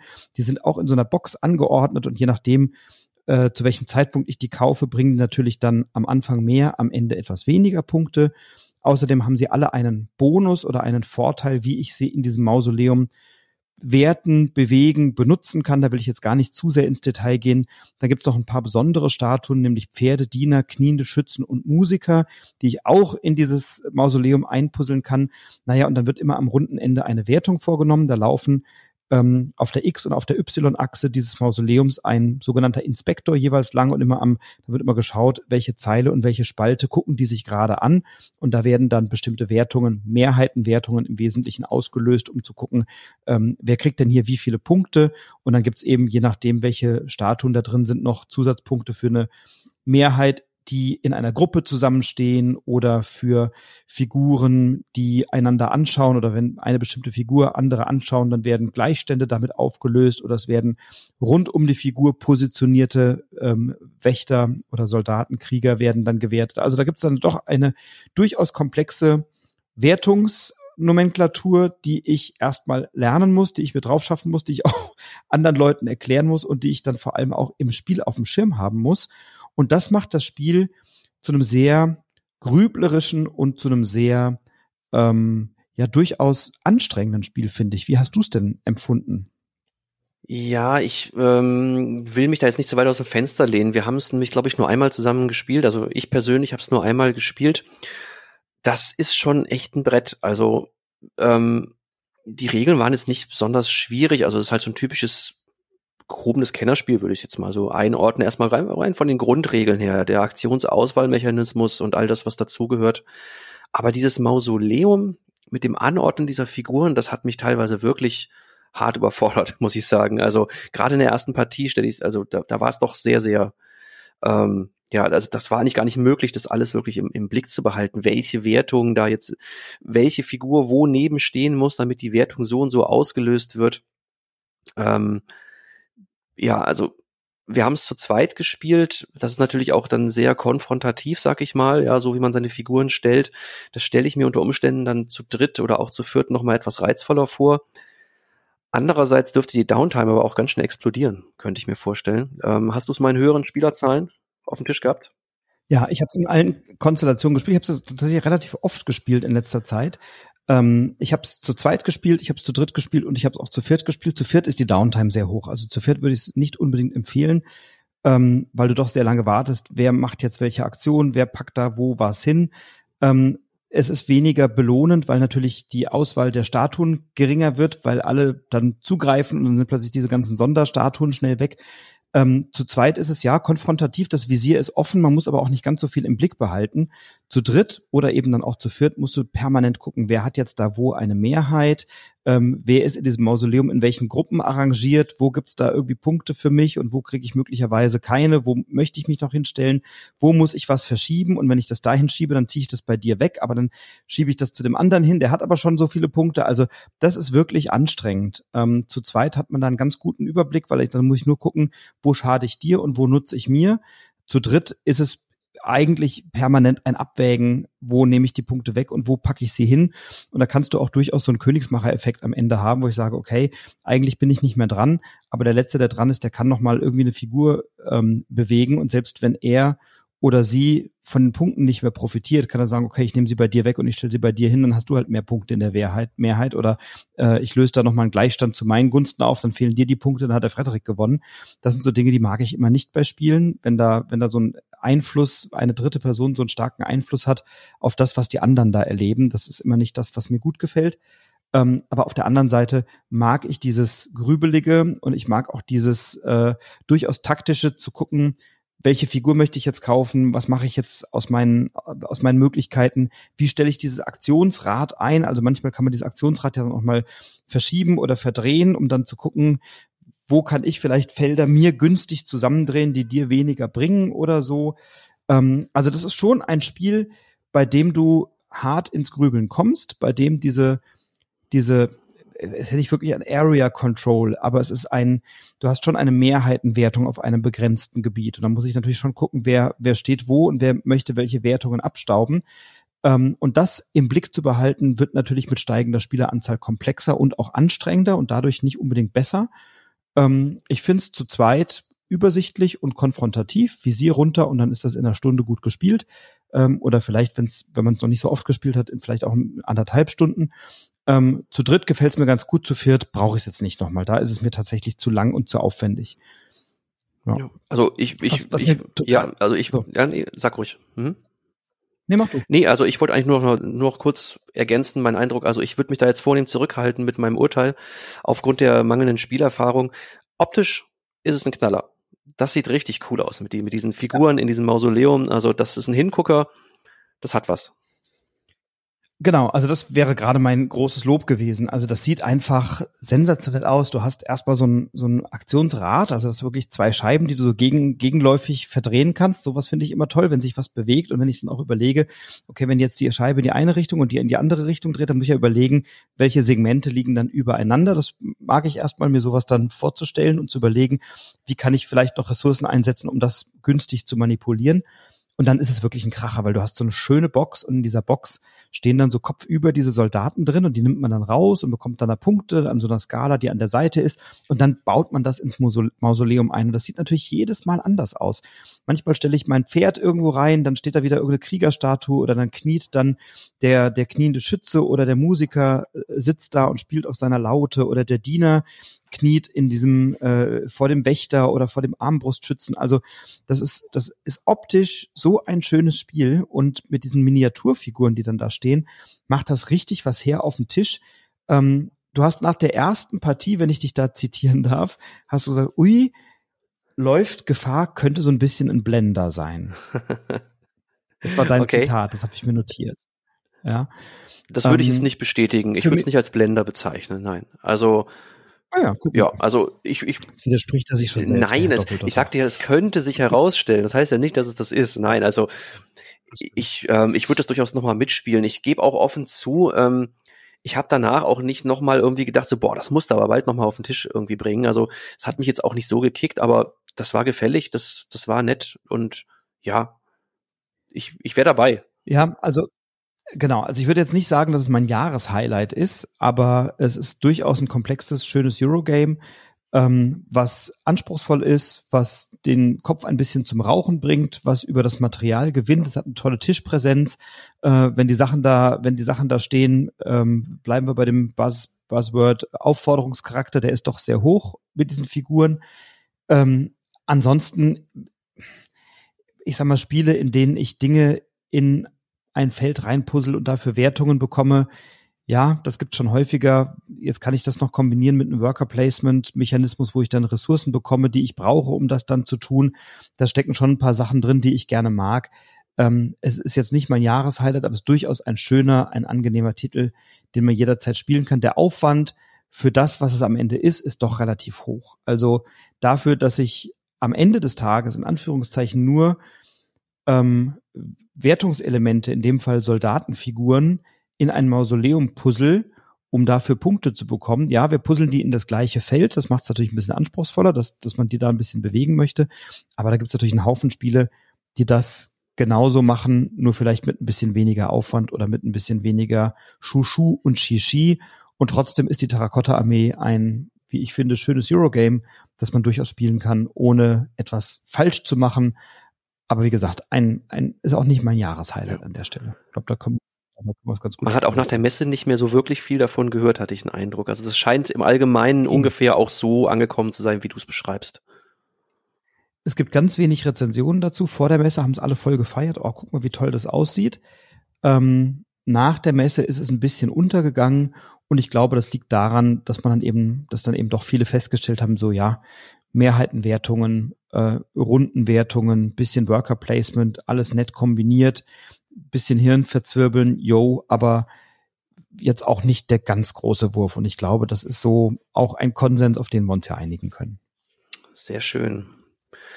Dann komme ich mal zu meinem letzten Spiel. Wir waren in Japan. Bleiben wir doch bei Soldaten. Wir bleiben bei Soldaten. Wir waren in Japan, wir waren in England und wir waren in China. Und jetzt sind wir auf der ganzen Welt. Denn wir wollen gegeneinander spielen und zwar hat jeder, ähm, äh, verkörpert jeder eine Zivilisation und wir wollen mit unseren Truppen die Welt erobern. Es ist nicht Risiko. Es klingt so, aber es ist nicht Risiko. Es sieht sogar ein bisschen so aus, nur im Mini Miniaturformat. Ich rede von First Empires von Sandcastle Games. Ähm, wie gesagt, in First Empires wollen wir eben ähm, ja Territorien erobern. Das ist so eine Art Area Control, so ein kleines. Ähm, was maßgeblich äh, ja das Ganze von Risiko so unterscheidet, ist, jeder hat so ein Tableau vor sich äh, mit fünf Entwicklungsleisten. Und ähm, diese Entwicklungsleisten bestimmen im Grunde ähm, ja, wie gut wir in den einzelnen Bereichen sind. Diese Entwicklungsleisten ähm, bestimmen zum einen, wie viel Würfel wir jede Runde werfen dürfen. Äh, auf die komme ich gleich noch zu sprechen. Ähm, wie viel Neuwürfe wir haben, ähm, die äh, ja die Bewegungsreichweite der Truppen werden bestimmt über diese Leisten. Dann gibt es Ziele. Jeder hat individuelle Ziele auf der Hand, ähm, die er ja per Karten erfüllen kann. Und die Truppenstärke, die auf der Weltkarte präsent ist, werden über diese Leisten bestimmt. Und ähm, nicht ohne Grund sind diese einzelnen Ländereien auf dieser Weltkarte in eben jenen Farben auch gehalten von diesen Leisten, die wir auf unserem Tableau haben. Und ähm, was letzten Endes passiert ist, äh, wir sind drei um dran. Wir würfeln ähm, die bestimmte Anzahl von Würfeln, auf denen eben auch diese Ressourcen abgebildet sind. Ähm, danach kommen vielleicht noch ein paar Neuwürfe, je nachdem, wie gut wir darin sind, und dann können wir unsere Truppen bewegen über diesen Plan. Wir haben eine Hauptstadt, in der wir starten, und von da aus geht im Prinzip alles los. Und ähm, wir bewegen unsere Truppen und können auch Ländereien erobern, äh, zum einen die leer sind und zum anderen in denen auch gegnerische Truppen drin sind. Und das ist ein ganz einfaches Prinzip.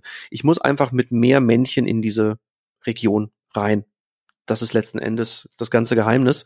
Ähm, teilweise unterstützt werde ich noch von den Schwertern auf den Würfeln, falls ich die gewürfelt habe mit meinem Ergebnis. Äh, die sind quasi eine virtuelle Truppe, die noch mit einmarschiert. So. Und ähm, wenn ich meine Truppen alle verteilt habe, entsprechend den Bewegungsregeln, dann ähm, werte ich meine Ressourcenwürfel aus. Ich gucke quasi, also ich ordne quasi jedem Ressourcenwürfel eine passende Länderei, die ich kontrolliere zu. Ja, also sprich, wenn ich einmal lila gewürfelt habe und bin in einem ähm, in einer lila Region, dann äh, gehe ich dementsprechend auf der lila Leiste einen Schritt nach oben. So. Ähm, genau, und äh, wenn ich Ziele erfüllt haben sollte im Laufe meines Zuges, decke ich die auf und kriege am Schluss Punkte dafür. Und ähm, das war es im Grunde schon. Dann ist der nächste Spieler dran und macht genau das Gleiche. Es ist also ein großes Gewusel auf dem Plan. Ja, jeder ähm, bewegt seine Truppen ständig eigentlich durch die Gegend. Ähm, es ist auch nicht zu destruktiv. Also es kann jetzt zum Beispiel ähm, niemand eliminiert werden vom Plan. Also ähm, da gibt es eine spezielle Regel, nämlich wenn jemand nur noch ein einziges Areal äh, sein eigen nennt, dann darf da nicht mehr einmarschiert werden, weil sonst wäre er aus dem Spiel komplett raus. Und das finde ich im Grunde schon mal sehr positiv. Äh, es ist ein Gegeneinander, aber ein nicht so konfrontatives, wie es zum Beispiel bei, bei Risiko auch der, der Fall ist. Der Plan ändert sich je nach Spielerzahl, dann ist er größer oder kleiner. Ähm, und nach acht Runden ist das Ganze vorbei und wir werten unsere Punkte aus. Und die, und die Punkte ergeben sich zum einen aus den Zielen, die wir erfüllt haben, und zum anderen, wie weit wir auf unseren Leisten nach oben gelaufen sind. Und das beschreibt das ganze Spiel im Grunde schon. Ähm, ich habe das kennengelernt über den Chris von den Brettagogen, der hat es mitgebracht und ich war erstmal ja, so ein bisschen skeptisch, so diese Eroberungsspiele, also Risiko muss ich dazu sagen, habe ich nie gemocht, auch als auch als Jugendlicher oder als Kind nicht. Ähm, aber gut, es gab nicht viel anderes so in der Richtung. Ich habe es dann mitgespielt, aber ich habe mich damit, ich hasse bin damit nie warm geworden, großartig. Ähm, insofern war ich auch skeptisch. Die Optik hat mich jetzt auch nicht so angesprochen und dann haben wir einfach mal angefangen zu spielen und ich habe gemerkt, ach komm, das ist ja, das ist ja richtig nett. Also das, äh, das wirkt doch relativ belohnend, zumindest wenn du halt nicht totalen Schrott würfelst, mal auf gut Deutsch gesagt. Dann kann es schon ein bisschen frustrierend manchmal sein. Ähm, und es ist nach acht Runden schon vorbei. Das ist eine knappe Dreiviertelstunde. So, so lange haben wir eigentlich immer gebraucht. Und wir haben sicher noch ein paar Kritikpunkte, über die wir gleich sprechen können, aber im Großen und Ganzen hat mir das richtig gut gefallen. Und ich glaube, das war bei dir auch ähnlich. Ja, es hat mir richtig gut gefallen mit ein paar Einschränkungen. Ich habe es zum ersten Mal gespielt mit dem Olli Clemens, liebe Grüße, und mit seiner Frau und meiner Frau schon vor einiger Zeit. Und dann haben wir es ja mit dem Chris gespielt und dann haben wir es nochmal gespielt miteinander. Und ähm, also ich habe ein paar Partien inzwischen davon spielen können. Und irgendwie bin ich dann aber auch an einem Punkt, wo ich denke, so jetzt kommt, passiert nicht mehr viel Neues. Ja, also ich weiß, was du meinst. Nach, mhm. nach so, weiß ich, sechs oder sieben Partien denke ich so, ja, irgendwie kenne ich das jetzt. Also es ist nicht so, dass ich dann denke, jetzt versuche ich mal wahnsinnig was anderes zu machen. Also anders als bei einem klassischen Eroberungsspiel oder Area Control Spiel, wo ich sage, okay, jetzt versuche ich mal ähm, bestimmte Ländereien mir zu sichern oder bestimmte Gebiete mir zu sichern, weil die mir einen Vorteil bringen oder so ist eigentlich bei dem Spiel komplett wurscht. Wo ich bin, Hauptsache ich bin irgendwie auf dem grünen Feld, wenn ich einen grünen Würfel würfel. Und ich habe hier eine Kombination aus so einem Ziff-Element, dass ich also in bestimmten Leisten mich verbessern kann und steigern kann und so einem Eroberungselement, wobei das Erobern aus meiner Sicht überhaupt nicht so zum Tragen kommt. Es ist eigentlich nur der Trigger dafür, dass ich das, was ich erwürfle, auf meinem ja, Tech-Tree ist ein zu großes Wort, aber auf meiner Leiste, auf dieser ZIF-Leiste dann irgendwie entwickeln kann. Und dadurch ist der Glücks, das, das Glückselement dann doch relativ hoch, weil ich muss mir natürlich überlegen, welche meiner Leisten möchte ich entwickeln. Dann muss ich gucken, dass ich da irgendwie stehe. Wir können aber ganz prima in einer friedlichen Koexistenz nebeneinander auf den richtigen farbigen Feldern stehen. Da gibt es eigentlich gar keine nennenswerte Veranlassung, jetzt gerade mal woanders einzumarschieren, weil das bringt mir auch keinen Vorteil, wenn ich auf wahnsinnig vielen verschiedenen. Feldern bin, ja, wenn ich zweimal grün würfel, dann kann ich ja das Grüne zweimal steigern oder so.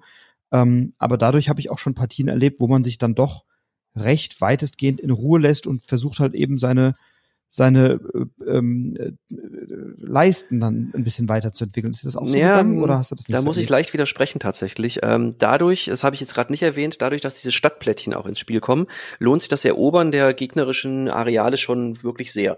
Ähm, und zwar für alle, auf allen fünf Leisten ist jeweils ein Stadtplättchen mit, mit Punkten auf der Rückseite, die wir auch alle nicht kennen übrigens, äh, zugeordnet. Und wenn ich einen bestimmten Punkt auf einer Leiste überschreite, muss ich eine neue Hauptstadt ins Spiel bringen auf die Map, ob mir das gefällt oder nicht. Ich muss es tun.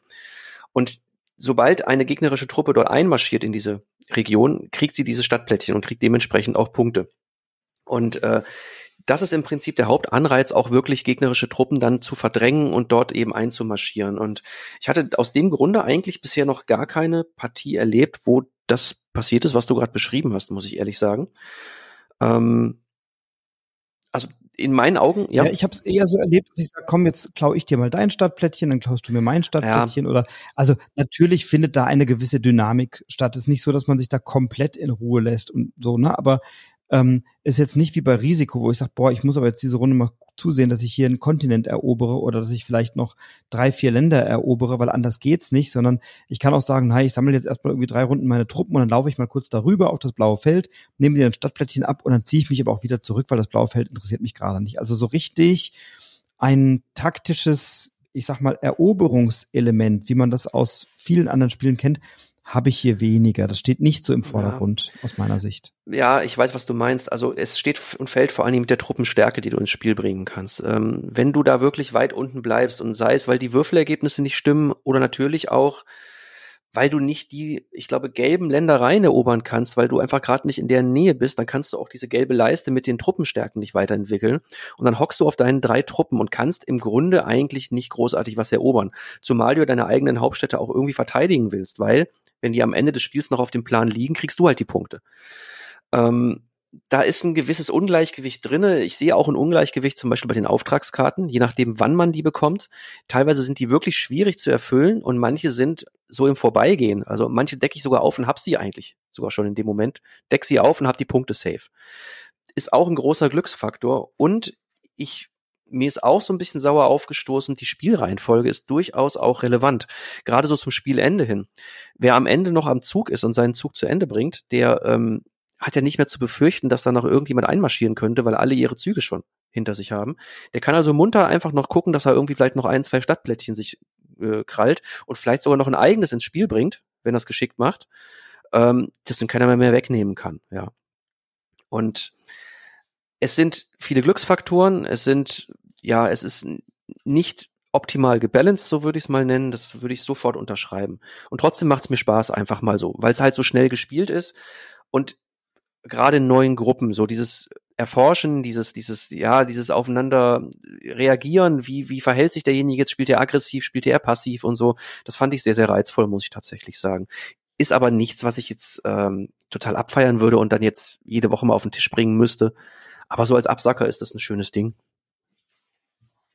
Ja, voll. Also ähm, ich, meine auch nicht, dass man sich so gar nicht angreift. Natürlich ist das schon ein bisschen Bewegung auf dem Spielplan oder so, aber es ist manchmal auch einfach, man läuft von da nach da und dann kommt man eben nicht an einer gegnerischen Truppe vorbei oder hat keine Veranlassung, jetzt da gerade reinzugehen, weil man besitzt eben schon so ein Feld und die Stadtplättchen, ja, dann sind die Gebiete, die man besetzt in den Stadtplättchen sind, die sind natürlich attraktiv, ne, aber alle anderen kann man sich mehrheitlich auch so sichern. Ähm, was mir total gut gefällt an dem Spiel ist, zunächst mal, es ist total schnell erklärt und es hat sehr klare, sehr einfache Aktionen, die auch alle in der richtigen Reihenfolge auf deinem Playerboard dargestellt sind. Also das ist so ein Playerboard, wo du dann so standardmäßig so kleine Würfelchen drin hast und immer wenn du würfelst und dann deine Leisten verbesserst, die sind so ganz leicht asymmetrisch, aber das ist jetzt irgendwie nichts, was wahnsinnig spielentscheidend ist aus meiner Sicht. Dann wird am Anfang erstmal geschaut, wie viel Würfel darf ich eigentlich würfeln? Das ist die erste Aktion, das ist die orangene Leiste, die, die ist ganz links. Dann ist rechts daneben die Möglichkeit, wie viel Würfel darf ich denn neu würfeln? Also wenn ich mit dem Ergebnis unzufrieden bin, kann ich entweder, ähm, also kann ich eine Anzahl Würfel neu würfeln oder den gleichen Würfel mehrfach neu würfeln. Ähm, dann habe ich die lila Aktion, das ist bewegen. Wie viel Felder oder Truppenfelder darf ich mich bewegen? Dann gibt's die grüne Aktion, da bekomme ich dann immer mal wieder Aufgabenkarten oder Auftragskarten auf die Hand, wenn ich mich da nach oben entwickle. Und dann ist die gelbe Leiste, die sagt mir, wie viele Truppen darf ich insgesamt auf dem Spiel haben oder auf dem Spielfeld haben. Und die wandere ich einfach der Reihe nach durch, diese ganzen Aktionen. Das heißt, ich habe gar keine großen Entscheidungen, welche Aktion mache ich jetzt, was ist am vorteilhaftesten oder so. Das Einzige, was ich eigentlich entscheiden muss, ist, welche Würfel möchte ich denn nehmen und werten und in welcher dieser Leisten möchte ich mich jetzt gerade mal verbessern. Also wo setze ich meine Schwerpunkte. Aber das Spiel nimmt mir eigentlich diese Entscheidungen ab und fokussiert mich darauf zu entscheiden, wo laufe ich jetzt hin, welches Stadtplättchen nehme ich und äh, wie, wie stark sammle ich meine Truppen irgendwo und dadurch ist natürlich nicht so also das, was ich eben als Kritikpunkt sagte, dass aus meiner Sicht da wenig Kampf um einzelne Territorien ist, ähm, ist das Schöne, das macht es aber eben auch an der Stelle leicht und fluffig und zugänglich. Also das ist genau dieses Element, dass ich, dass mich das Spiel eigentlich von Runde zu Runde genau durch diese sechs verschiedenen, äh, äh fünf verschiedenen Aktionen durchlotst. Das ist etwas, was mir total gut gefällt. Ja.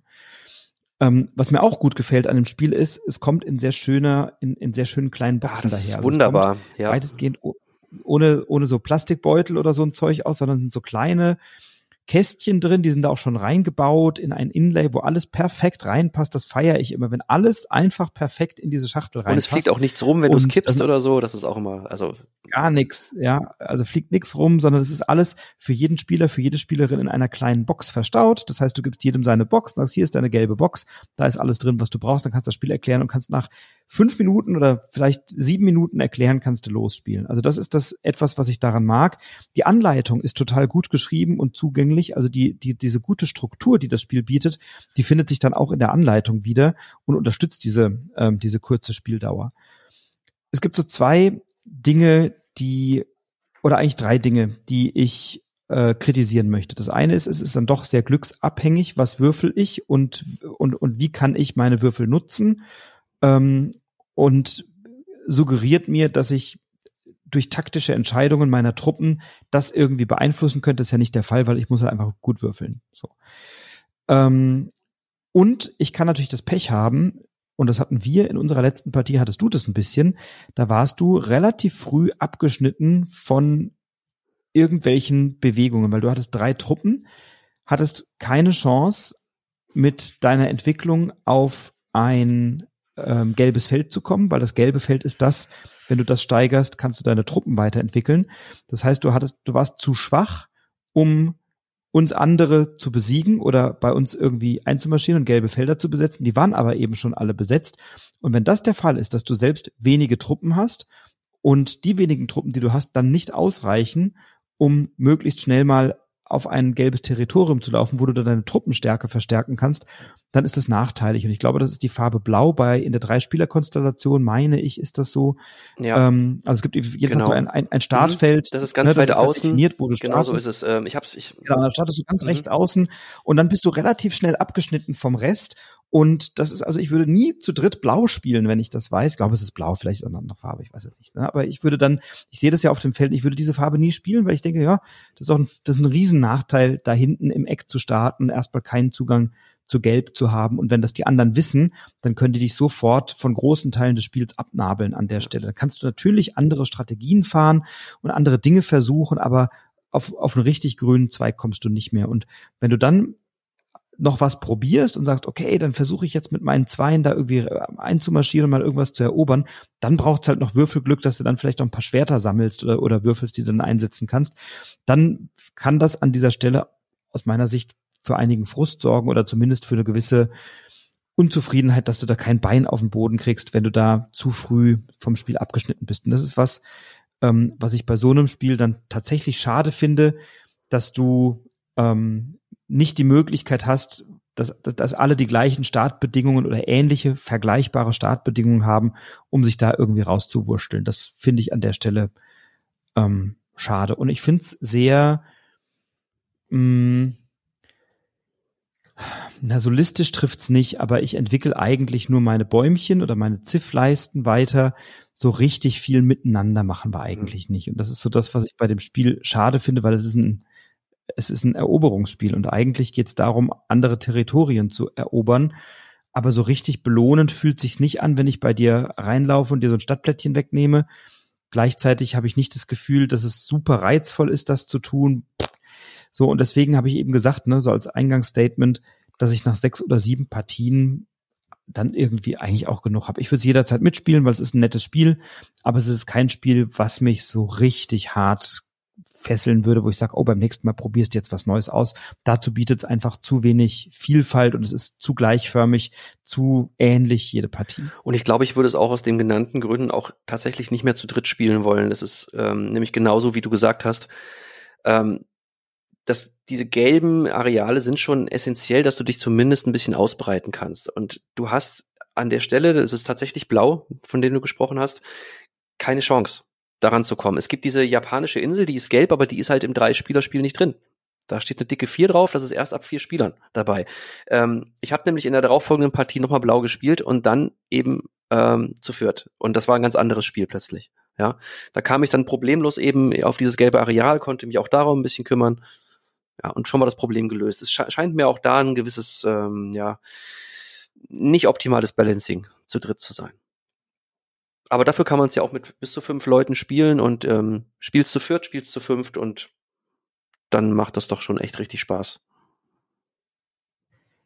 First Empires ist erschienen ähm, im Deutschen oder im Deutschen wird es vertrieben äh, von Asmodee, es ist von Sandcastle Games und im deutschen Vertrieb von Asmodee von Eric B. Vogel und Jeremy Fleury ist der Artist und ja, ein Spiel mit einer Bewertung von 7,0 bei Boardgame Geek mit einer Komplexität von 1,76, durchaus ein Leichtgewicht, was in dieser Kategorie übrigens eine Kunst ist, ein Ziff-Spiel und ein Eroberungsspiel, was so zugänglich ist oder unterkomplex, das ist schon eine Stärke davon, dass es dann eben in dieser Kategorie dann doch recht schnell und fluffig gespielt ist. Ja, dann kommen wir schon äh, zum letzten Titel für heute. Und der letzte Titel ist einer, der auch ähm, schon im Vorfeld sehr für Furore gesorgt hat, sehr positiv oder freudig erwartet wurde. Ein Spiel, das bei AEG erschienen ist, von dem wir heute auch schon ein Spiel im Programm hier bei uns hatten, von der Alderac Entertainment Group und im Deutschen jetzt bei Skellig erschienen. Äh, das neue Werk von Matthew Dunstan und Brad J. Gilbert oder Gilbert die ja zum Beispiel auch Chocolate Factory zusammen gemacht haben, was ja auch bei Skellig schon erschienen ist. Und das Spiel, über das wir sprechen, ist die Gilde der fahrenden Händler, The Guild of Merchant Explorers. Und das ist ein Spiel, bei dem wir uns als Händler über eine Landkarte bewegen. Also wir haben eine große Landkarte, auf der wir nach bestimmten Legeregeln Landschaften mit kleinen Holzklötzchen besetzen. Ähm, wir haben dazu insgesamt fünf, glaube ich, verschiedene Landschaftstypen oder je nach, je nach Karte, die wir spielen, es gibt ja verschiedene Karten, aber wir haben insgesamt fünf verschiedene Landschaftstypen, die wir bespielen können. Und diese Landschaftstypen, die werden in einem kleinen Kartenstapel gezogen und dann eben der Reihe nach aufgedeckt. Und dann sehe ich eben kann ich eine dieser Landschaften besetzen oder zwei oder drei, die aneinander grenzen oder vier dieser Landschaften, die vielleicht äh, nicht aneinander grenzen müssen, sondern nur diese Landschaften entsprechen oder zwei dieser Landschaften, die nicht aneinander grenzen dürfen, aber dem gleichen Typ entsprechen. Also es gibt bestimmte Regeln und wir haben einen ganz kleinen Kartenstapel, der besteht erstmal aus diesen fünf Karten und die werden der Reihe nach aufgedeckt. Dann wird eine Karte aufgedeckt, dann kann ich einen meiner meiner, meiner Holzklötzchen auf meine Karte setzen. Also jeder hat eine eigene Karte und wir können das über verschiedene Länder spielen und dann haben wir eine Karte und dann setze ich da meine Holzklötzchen draus und versuche eben eine Verbindung zu schaffen. Und diese Verbindungen auf so kleinen Hexfeldern, die kann ich eben schaffen, um entweder so Handelsposten miteinander zu verbinden. Wir sind ja Händler. Und diese Handelsposten bringen mir dann in der Multiplikation Punkte. Also die haben zwei und drei Punkte oder drei und drei Punkte. Und dann habe ich eben zwei mal drei oder drei mal drei Punkte, die ich bekomme, wenn ich diese Handelsposten verbinde. Gleichzeitig kann ich, wenn ich eine ähm, oder Handelsstraßen ist es, glaube ich, und wenn ich dann die Landschaftsplättchen von einer Landschaft in einem Gebiet vollständig abgebildet habe, dann kann ich so ein, wie heißt, ist das ein Handelsposten dann ähm, oder wie heißt? Wenn du ein Gebiet komplett vollständig hast, dann baust du ein Dorf oder hast ein Dorf entdeckt. Ein Dorf. Genau.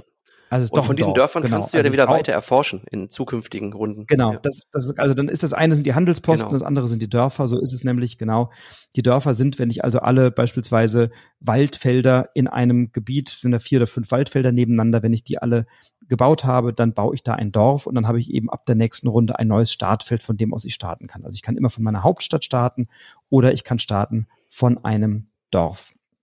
Oder ich glaube auch von einem Handelsposten kann ich auch Äh, starten. nee, Handelsposten, nicht nur von Dörfern. Im Prinzip nur von Okay, Holz. also- ja, von Holz äh, Miepeln. Von, ah ja, genau, also von Dörfern oder äh, eben von meiner Hauptstadt. So. Und dann habe ich, ähm, je nachdem, in welcher Runde ich ein Dorf baue, bekomme ich dafür Siegpunkte. Ich habe ein neues Startfeld. Ich kann in den Ecken der Landkarte Türme entdecken und diese Türme bringen mir dann auch wieder Siegpunkte. Der erste bringt mir sechs Punkte, der zweite dann schon acht Punkte, der dritte zehn Punkte, der vierte 14 Punkte beispielsweise. Ähm, ich habe gleichzeitig so kleine Wracks und Schätze, die ich entdecken kann oder Ruinen, in denen ich Schätze entdecken kann. Dann ziehe ich von einem großen Schatzstapel eine Karte, die mir dann ähm, einen Vorteil bringt. Entweder finde ich ja, wie so, so Set-Collection-Elemente, so eine Amphore beispielsweise, je nachdem, wie viel ich davon gesammelt habe, desto mehr Punkte bekomme ich oder ich bekomme direkt Siegpunkte oder ich habe die Möglichkeit, nochmal einen Würfel einzusetzen und meine, meine Straße zu verlängern an dieser Stelle. Also das sind so kleine Schätze, die ich dann noch finden kann. Und ähm, das Besondere ist, es gibt in jeder Runde eine Karte, nämlich römisch 1, 2 oder 3 und in der letzten Runde eine Karte steht dann römisch 1, 2 und 3 drauf. Und wenn diese Karte gezogen wird, wird aus einem gemeinsamen großen Kartenstapel werden dann zwei Karten gezogen, von denen ich mir eine auswählen darf. Und die markiert dann die Aktion, die ich machen kann, wenn die Karte römisch 1 gezogen wird. Und die ist jedes Mal eine andere, also die ist für jeden Spieler, jede Spielerin eine andere. Und von Runde zu Runde steigt somit die Möglichkeit, Aktionen zu machen. Und es steigt auch die Möglichkeit, dass ich, ähm, dass, dass ich meine Straßen eben vergrößere und dann bestimmte Schwerpunkte setze. So. Ähm, die Gilde der fahrenden Händler ist total solistisch. Also, was du da auf deinem Board machst, hat mit mir so gerade gar nichts zu tun. Es ist mir auch eigentlich egal, weil es geht für mich darum, auf meiner Landkarte möglichst optimal die Verbindungen zu schaffen, möglichst optimal Dörfer zu bauen, von denen ich starten kann, die mir Punkte bringen, dann zu entscheiden, möchte ich diese Türme erreichen oder möchte ich Schätze heben. Es gibt dann noch so drei Auftrags- oder Zielkarten, die in der Mitte liegen und dann gibt halt die Person, die zuerst dieses Ziel erreicht hat, bekommt dann halt zehn Punkte, die, jede weitere bekommt dann fünf Punkte, wenn diese Ziele erreicht sind. Also das kann ich dann alles schon machen aber ich habe nicht wirklich einen Einfluss darauf, was du machst und ich habe auch nicht wirklich eine Abhängigkeit dafür. Ähm, ja, bevor wir in, in, die Details gehen, ein paar Sachen habe ich hier noch auf meiner auf meiner Liste. Ähm, du spielst es ja sehr gerne, glaube ich. Ja, das ist richtig. Ich würde aber als allererstes erstmal eine Nicht-Empfehlung äh, abgeben und zwar für Leute mit sehr großen Händen und sehr großen Fingern. Weil dieses Spiel ist sowas von kleinteilig. Ähm, wir haben diese kleinen Holzwürfelchen, die wir auf unserem Plan legen. Wir haben diese winzigen kleinen Schatztruhen, die wir eben auf diese Ruinen legen, wenn wir diesen Schatz entdeckt haben, als Markierung, dass wir halt schon mal dort waren, praktisch. Wir haben diese kleinen Handelsposten, wir haben diese Dörfer. Und am Ende einer Runde wird hier alles wieder abgeräumt, bis auf diese Schatzblättchen und die Handelsposten. Ähm, und die Dörfer wird ja im Grunde alles wieder abgeräumt. Und das dann aus diesen Lücken rauszufummeln, ohne diese Plättchen zu verschieben, das ist, äh, das ist ein Spiel im Spiel im Grunde. Und das ist auch nicht, ja, das ist, das manchmal, manchmal verschiebt's einem da wirklich alles so ein bisschen. Man muss gucken, okay, wo lag da das, das denn jetzt nochmal genau? Das kann man in der Regel alles wieder nachvollziehen. Aber es ist einfach wahnsinnig fitzelig dadurch und kleinteilig. Ja, das, äh, das ist schon meine erste Einschränkung. Das zweite, ja, das sind diese, diese, diese Münzen, die ja Siegpunkte sind. Ja, du weißt, worauf ich hinaus will, glaube ich. Ähm, diese Münzen haben einen bestimmten Punkte- oder Münzwert auf der Rückseite. Die Vorderseite ist bei allen identisch. Das hat wohl spielerisch den Sinn, dass man einfach beim Gegner nicht sehen kann, okay, wie viel, wie viel Punkte hat der denn jetzt schon? Wie weit ist der jetzt schon? Was muss ich jetzt noch tun, ihn einzuholen? Und im Grunde ist man nach jeder Aktion damit beschäftigt, diese Münzen, die in diesem Pool in der Mitte des Tisches liegen, umzudrehen, um diese Werte zu sehen. Weil man nimmt sich halt immer Münzen, man, man nimmt sich Punkte und man muss immer gucken, okay, was ist da jetzt drauf? Eine 10, eine 1, eine 5, eine 50. Man dreht ständig diese Münzen um und guckt wieder. Und was ist da nochmal drauf? Und ich sehe auch keinen Mehrwert da drin vor allen Dingen. Ähm, es ist für mich nicht wichtig, ob der da drüben jetzt 75 oder 53 Punkte hat, weil was sowieso so solistisch ist an der Stelle. Ich ändere jetzt meine Taktik nicht plötzlich, weil der irgendwie scheinbar einen relativ großen Vorsprung hat vor mir. Es ist vollkommen egal. Man hätte diese Münzen einfach auf beiden Seiten mit Punkten bedrucken können und es wäre das exakt gleiche Spiel gewesen. Nur man hätte diesen Ärger nicht gehabt, ständig diese Münzen umdrehen zu müssen. Ich verstehe diese Entscheidung nicht, das, muss ich ganz ehrlich sagen, aus Verlagsseite. Aber also ich verstehe das auch nicht und das muss doch einer Redaktion auffallen. Ja. Also ich entscheide mich doch bei dem Spiel für irgendeine Art von Strategie, wie, wie, ich jetzt meine Straße baue und ob ich jetzt auf die Türme gehe oder auf die Dörfer oder ob ich die Zielkarten in, in Angriff nehme oder so. Und ich ändere doch die Strategie jetzt nicht, nur weil du gerade 52 Punkte hast und ich habe 48 Punkte oder 37 Punkte oder so. Ich habe überhaupt keinen Einfluss darauf, was bei dir passiert. Überhaupt nicht. Nur wir haben ein Wettrennen um diese Ziele, das ist aber alles. Und das ist meistens sowieso nach zwei Runden schon mehr oder weniger entschieden. Ja, aber ich sehe ja, aber ja. Ich sehe auf deinem Tableau, sehe ich doch, ob du dem Ziel ja. irgendwie näher kommst oder nicht mehrheitlich. Und dann ist die Anzahl der Münzen auch schon wieder egal. Also das war für mich mit das, das Nervigste, was ich bei dem Spiel erlebt habe. Und da frage ich mich, das muss, das muss einer Redaktion oder Testern doch auffallen, dass du dann da sitzt und denkst, so, boah, jetzt habe ich viel zu viele von diesen Münzen, die sehen alle gleich aus, die sind alle gleich groß, die sind alle gleich farbig und es sind aber auch nicht genügend Münzen von jeder Sorte vorhanden, sonst könnte ich mir so kleine Häufchen bilden und die für mich sortieren, sondern du hast gerade gesagt, ich muss permanent Münzen tauschen. Fünf Einer mhm. in eine Fünf. Ah, jetzt habe ich hier zehn Fünfer, die mache ich jetzt in 50er oder in Zehn. Also, und ich bin eigentlich die ganze Zeit damit beschäftigt, im Spiel, wo ich eh schon permanent Kleinteile bewege, dann noch diese ganze Zeit diese Münzen zu wechseln. Und das ist was, das ist für mich wirklich ein kompletter Nervfaktor. Ja. Also so gern ich das Spiel mag, wir kommen gleich noch zu ein paar Details, aber so gern ich das Spiel mag, das nervt mich wirklich. Also sehe ich ja genauso. Ähm, ja. ja also diese Münz, diese Münzhandhabung. Genau. Und dann, äh, ich finde das Spiel auch schon fuddelig und klein, wenn man kleine Hände hat. Ich habe relativ kleine Hände. Ich habe nicht so riesen Pranken.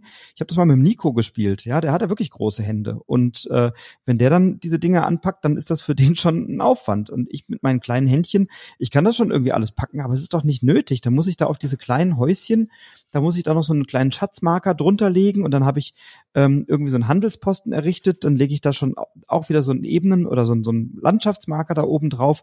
Dann diese Türme, dann wackel ich nur einmal kurz an dem, an, der, an diesem dünnen Spielbrett. Das ist ja wirklich nur eine, das ist ja nicht mal Double Layer oder irgendwas, einfach nur ein Papier, so ein dickerer Karton. Und dann wackel ich da kurz dran, da fallen diese Türme dann schon wieder rechts und links um. Also ich habe eigentlich die ganze Zeit das Gefühl, ich darf mich nicht bewegen, weil sonst schmeiße ich hier die Hälfte um. Und dann muss ich das auch noch in jeder Runde draufpacken und wieder abräumen und ein paar Sachen bleiben liegen und die darf ich aber nicht verschieben. Also das Spiel erfordert schon eine filigrane Sorgfalt, was die Fingerfertigkeit angeht und die brauche ich nicht bei so einem Spiel. Also hätten sie das alles mal 20 Prozent größer gemacht oder 30 Prozent größer gemacht, dann wäre ich da wahrscheinlich noch besser zurechtgekommen mit. Ja. Aber ich glaube, das war es auch, was wir zu meckern haben. Ne? Das waren jetzt schon. Nein. Nein, war es nicht?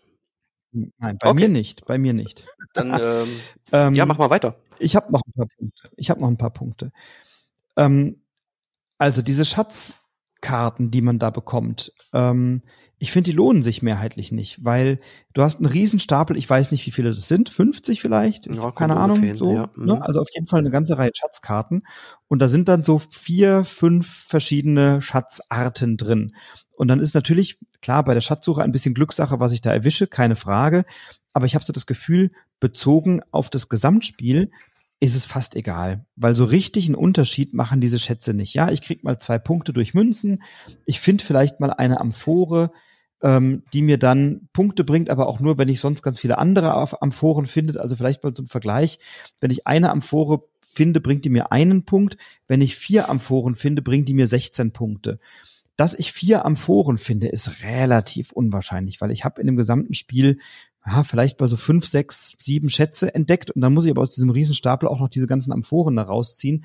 Ähm, das passiert aus meiner Sicht oder in meiner Erfahrung eher selten. Das heißt, diese Schätze sind zwar irgendwie nice to have, aber ich habe noch nie erlebt, dass die spielentscheidend irgendwie einen nennenswerten Unterschied machen. Klar freue ich mich, wenn ich mal einen zusätzlichen Würfel setzen kann und klar ist auch schön, wenn ich aber zwei Punkte krieg oder zwei Münzen, aber so so ein riesen Unterschied machen die nicht und dafür muss ich auf dem Plan aber schon manchmal ganz schön Kompromisse eingehen, um die dann zu entdecken oder ja, zu Ich glaube, es wäre auch der falsche Weg, wirklich auf diese Schätze zu spielen, aber man, man nimmt die dann gerne mit.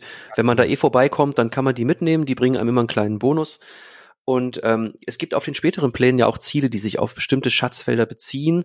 Und dann lohnt es sich natürlich erst recht, da auch wirklich hinzulaufen, um diese Ziele eben zu erfüllen ich würde da eher kritisieren, dass die Abwechslung in diesem Schatzkartenstapel doch sehr gering ist, letzten ja. Endes. Ja. Da hätte man viel mehr rausholen können, in meinen Augen. Ähm, ja, im Endeffekt gibt es halt diese, diese, ähm, diese beiden Sofortbelohnungen, ja, das sind einmal Münzen oder eben dieser, dieser Würfel. Und dann gibt's die Amphoren und darüber hinaus gibt's nochmal Sonderpunkte, wenn man zum Beispiel Dörfer im, in den Gebirge gebaut hat oder sowas in der Art. Genau. Aber das fällt tatsächlich punktetechnisch nicht so besonders ins Gewicht. Da kommen dann vielleicht mal zwei, drei, vier Punkte am Ende nochmal zusätzlich raus. Ja. Da hätte ich mir ein bisschen mehr Abwechslung gewünscht und auch ein bisschen mehr Impact einfach. Ja. Ich bin mit Meckern noch nicht mhm. ganz fertig. Okay. ähm, ich, also ich verstehe die Farbgestaltung aus einer künstlerischen Sicht. Es ist alles in so einem Sepia Ton gehalten. Also alles so ein bisschen gedeckte Farben. Ne? Es ist alles so ein bisschen verschiedene gedeckte Grüntöne, verschiedene gedeckte Grautöne, verschiedene gedeckte Brauntöne, verschiedene gedeckte Rottöne. Und dadurch hast du farblich schon so ein Einheitsbrei. Das ist vielleicht eine Nachempfindung von so Pergamentpapier oder sowas. Das, also das kann ich schon sehen, dass das daran künstlerisch angelehnt sein soll. Ich finde aber, die Farben verschwimmen manchmal. Ich bin nicht farbfehlsichtig, aber je nach Lichteinfall hatte ich da schon Schwierigkeiten zu erkennen, um welche Farbe es sich handelt, weil diese Pläne ähm, beschichtet sind, das heißt, die reflektieren. Wenn ich das bei mir auf dem Spieltisch habe, da hängen die Lampen direkt über dem Spieltisch. Ich habe so eine Hängelampe über meinem Esstisch und wenn da die Lampe direkt da drüber steht, dann muss ich manchmal so den Kopf drehen, um zu gucken, ist das jetzt grün oder ist das grau beispielsweise. So, das ist jetzt nicht wirklich ein Problem, aber das hätte man mit einer etwas kräftigeren Farbwahl oder mit vielleicht einer anderen Beschichtung dieser, dieses, äh, dieser Landkarte hätte man das anders lösen können, möglicherweise. Also dadurch, dass es ja glänzt, äh, ist, ist der, ist, ist es abhängig vom Lichteinfall. Ich kann es auch nicht spielen, wenn es ein bisschen dämmeriger ist oder ein bisschen dunkler ist im Raum. Ähm, mit, wenn ich ein indirektes Licht habe in, in einer Ecke beispielsweise, kann ich das Spiel nicht spielen. Also ich brauche schon ein relativ klares Licht, um alle diese ähm, Elemente auf dem Spielfeld gut unterscheiden zu können. So ähm, Wasserfelder und Waldfelder, die sieht man, weil sie unterschiedlich gemustert sind. Also das Waldfeld hat ein Muster, das Wasserfeld nicht. Trotzdem farblich liegen die total nah beieinander in so einer bestimmten Range. Und selbst, wie gesagt, als jemand, der nicht farbfehlsichtig ist, ähm, ich hatte bei dem Spiel schon so zwei, dreimal das Problem, dass ich wirklich sagte, können wir mal das Licht irgendwie anmachen oder können wir mal irgendwie ein anderes Licht anmachen? Also klar, wenn du einen schönen Deckenfluter in der Ecke hast und keine Hängelampe oder wenn du nicht mit einem äh, mit indirekten Beleuchtungen in der Ecke arbeitest oder so, der den Raum vielleicht so ein bisschen dunkler gestaltet oder so, dann kann man das schon spielen, aber aber sobald du ein bisschen indirektes Licht nur hast und und äh, Licht, was sehr stark über dem Tisch hängt, dann hast du da möglicherweise ein Problem. So. Ähm, und ich hatte immer mal wieder auch bei einigen dieser Sonderkarten, die ich da in der Hand habe, also von diesen römisch 1, 2, 3, die ich da aus dem Stapel ziehe, hatten wir immer mal wieder auch Karten, wo wir diskutiert haben, wie ist die jetzt gemeint und was, was ist da. Das ist auch kein Riesenaufwand, weil da kannst du dich total schnell mit einigen. Aber das sind doch so ein paar Elemente, die ich dann äh, anstrengend fand. Oder auch bei, bei den fortgeschritteneren Karten. Es gibt ja auch eine Erweiterung. Da gibt's ja noch Eisfelder beispielsweise oder Vulkane, über die ich nicht drüber laufen kann oder so. Und dann gibt's immer, immer mal wieder Karten, wo ich mich frage, kann ich jetzt mit der Karte da drüber laufen? Ist das jetzt erlaubt oder ist das nicht erlaubt? Und solche Fragen hatten wir doch an der einen oder anderen Stelle. Ähm, und das sind so ein paar Kritikpunkte, die ich dem Spiel gerne äh, antragen möchte trotzdem gefällt mir es unheimlich gut. Das sollten wir jetzt eigentlich auch mal wirklich mal feststellen. Ne? Also wir haben jetzt ja. wirklich so viel gemeckert, wobei, ja. also die echt gemeckert, ja, wirklich, ne? ja, also ja. Gottes Willen, das hat einen völlig falschen Eindruck vermittelt, ja, glaube ich, jetzt gerade vom Spiel. Ähm, die Farbgebung selber, ganz kurz nur von meiner Seite, ich finde die überragend, aber ich verstehe, was du meinst. Äh, ich habe zum Glück nicht das Problem mit der Farbfehlsichtigkeit und ich hatte bisher auch noch keine Probleme, das zu unterscheiden. Aber ich bin da auch äh, ja in einer privilegierten Situation, eben diese Probleme nicht zu haben das ist, glaube ich, wirklich, ich das ist ein großes nicht. Problem tatsächlich. Also wenn jemand wirklich farbfehlsichtig ist, halte ich das tatsächlich, ich habe gerade so einen Plan hier vor mir, ähm, nahezu für unspielbar, würde ich sogar sagen. Ja. Ka ja. Also ich, ich, ich finde die Farbe. Jetzt meckere ich schon wieder. mir gefällt das. Ja. Jetzt meckerst du schon wieder. Ne? Aber ich will es nochmal richtig ja. stellen. Also mir gefällt mhm. das. Ich finde das schön. Ich finde es optisch super. Ich finde es toll illustriert. Ich finde es schön gestaltet. Jetzt kam das negativ raus. Aber und in der Spielmechanik, ja, die Felder sind ja auch gemustert. Ne? Also es ist ja schon so, dass die Gebirge, die haben eine andere Musterung als ja, aber die das Ebene. Ist nicht einheitlich. Musterung, das ist, der Wald, aber muss ja. schon sehr ja. genau hingucken. Sehr genau hingucken.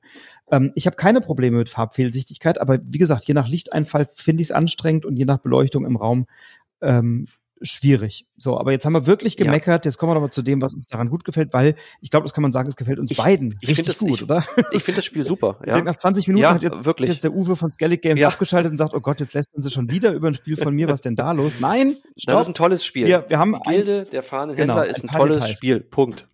Ähm, es ist unheimlich belohnt, es macht wahnsinnig Spaß, da diese Routen auszutüfteln. Ähm, es, es, ist unheimlich belohnt, wenn du dann auch mal so ein Dorf errichten kannst und dieses, ja, diese Landschaft da vollkriegst. Du guckst auch bei den Gegnern natürlich, was machen die gerade. Es gibt ein kleines Wettrennen um die Ziele. Und natürlich gerade diese Sonderkarten, diese römisch 1, 2, 3 Karten, die sind halt das Salz in der Suppe, weil das sind halt richtig mächtige Aktionen. Diese Standardkarten, die drin sind, zweimal Grasfelder, das ist, ja, die, die gehen da wirklich unter dagegen. Du hast dann teilweise so Aktionen wie, erforsche ein Meeresfeld und alle fünf Felder drumherum. Und wenn du das im richtigen Moment einsetzt und dann auch schon vielleicht mal vorausplanst für die nächsten Runden, weil du hast die ja noch ein paar Mal vor dir, diese Aktion, dann kannst du da halt wirklich richtig große Areale erforschen und das, das fühlt sich einfach toll an. Und ähm, ich finde das Spiel richtig klasse. Trotz der ganzen, ja, kleinen Probleme, die wir da gerade angesprochen haben. Genau, also die Kritikpunkte, die beziehen sich ja eher auf, ähm, ich sag mal, Dinge, die in der Herstellung oder in der Redaktion nicht gut, äh, aber nicht gut, aber zumindest verbesserungswürdig umgesetzt sind. Ich verstehe, warum die Münzen nur einseitig bedruckt sind. Ich finde es allerdings unnötig. Also es sind so, so kleine Kritikpunkte. Ähm, in Summe du sagtest es gerade, das Spiel ist belohnt. Ich habe permanent so eine kleine Dopaminausschüttung, weil ich setze da was hin und denke, oh, jetzt krieg ich wieder Siegpunkte. Oh, jetzt habe ich wieder ein Areal vervollständigt und kann ein Dorf bauen. Oh, ich habe wieder zwei Handelsposten miteinander verbunden. Oh, ich habe einen Schatz entdeckt. Oh, ich habe einen Turm gebaut. Und das gibt wieder Siegpunkte. Und das gibt auch wieder Siegpunkte. Ähm, und dann wird eine Karte umgedreht und dann kriege ich eben diese römische 1, 2, 3 Karten je nach Runde und dann denke ich so, boah, das ist ja stark. Und dann kann ich mich entscheiden zwischen zwei Karten und kann mich kaum entscheiden, weil beide so genial sind. Und das sind Elemente, die mir dieses Spiel total gut, also die, die dafür sorgen, dass mir dieses Spiel total gut gefällt. Auch selbst wenn man mehrfach die gleiche Karte spielt, man spielt es nie gleich, weil die Karten tauchen in einer anderen Reihenfolge auf. Und auch wenn es so wenige Karten sind, dadurch weiß ich ja schon, was kommt. Ich weiß ja schon, welche Karten in dieser Runde noch kommen und welche ich in der nächsten Runde zur Verfügung habe.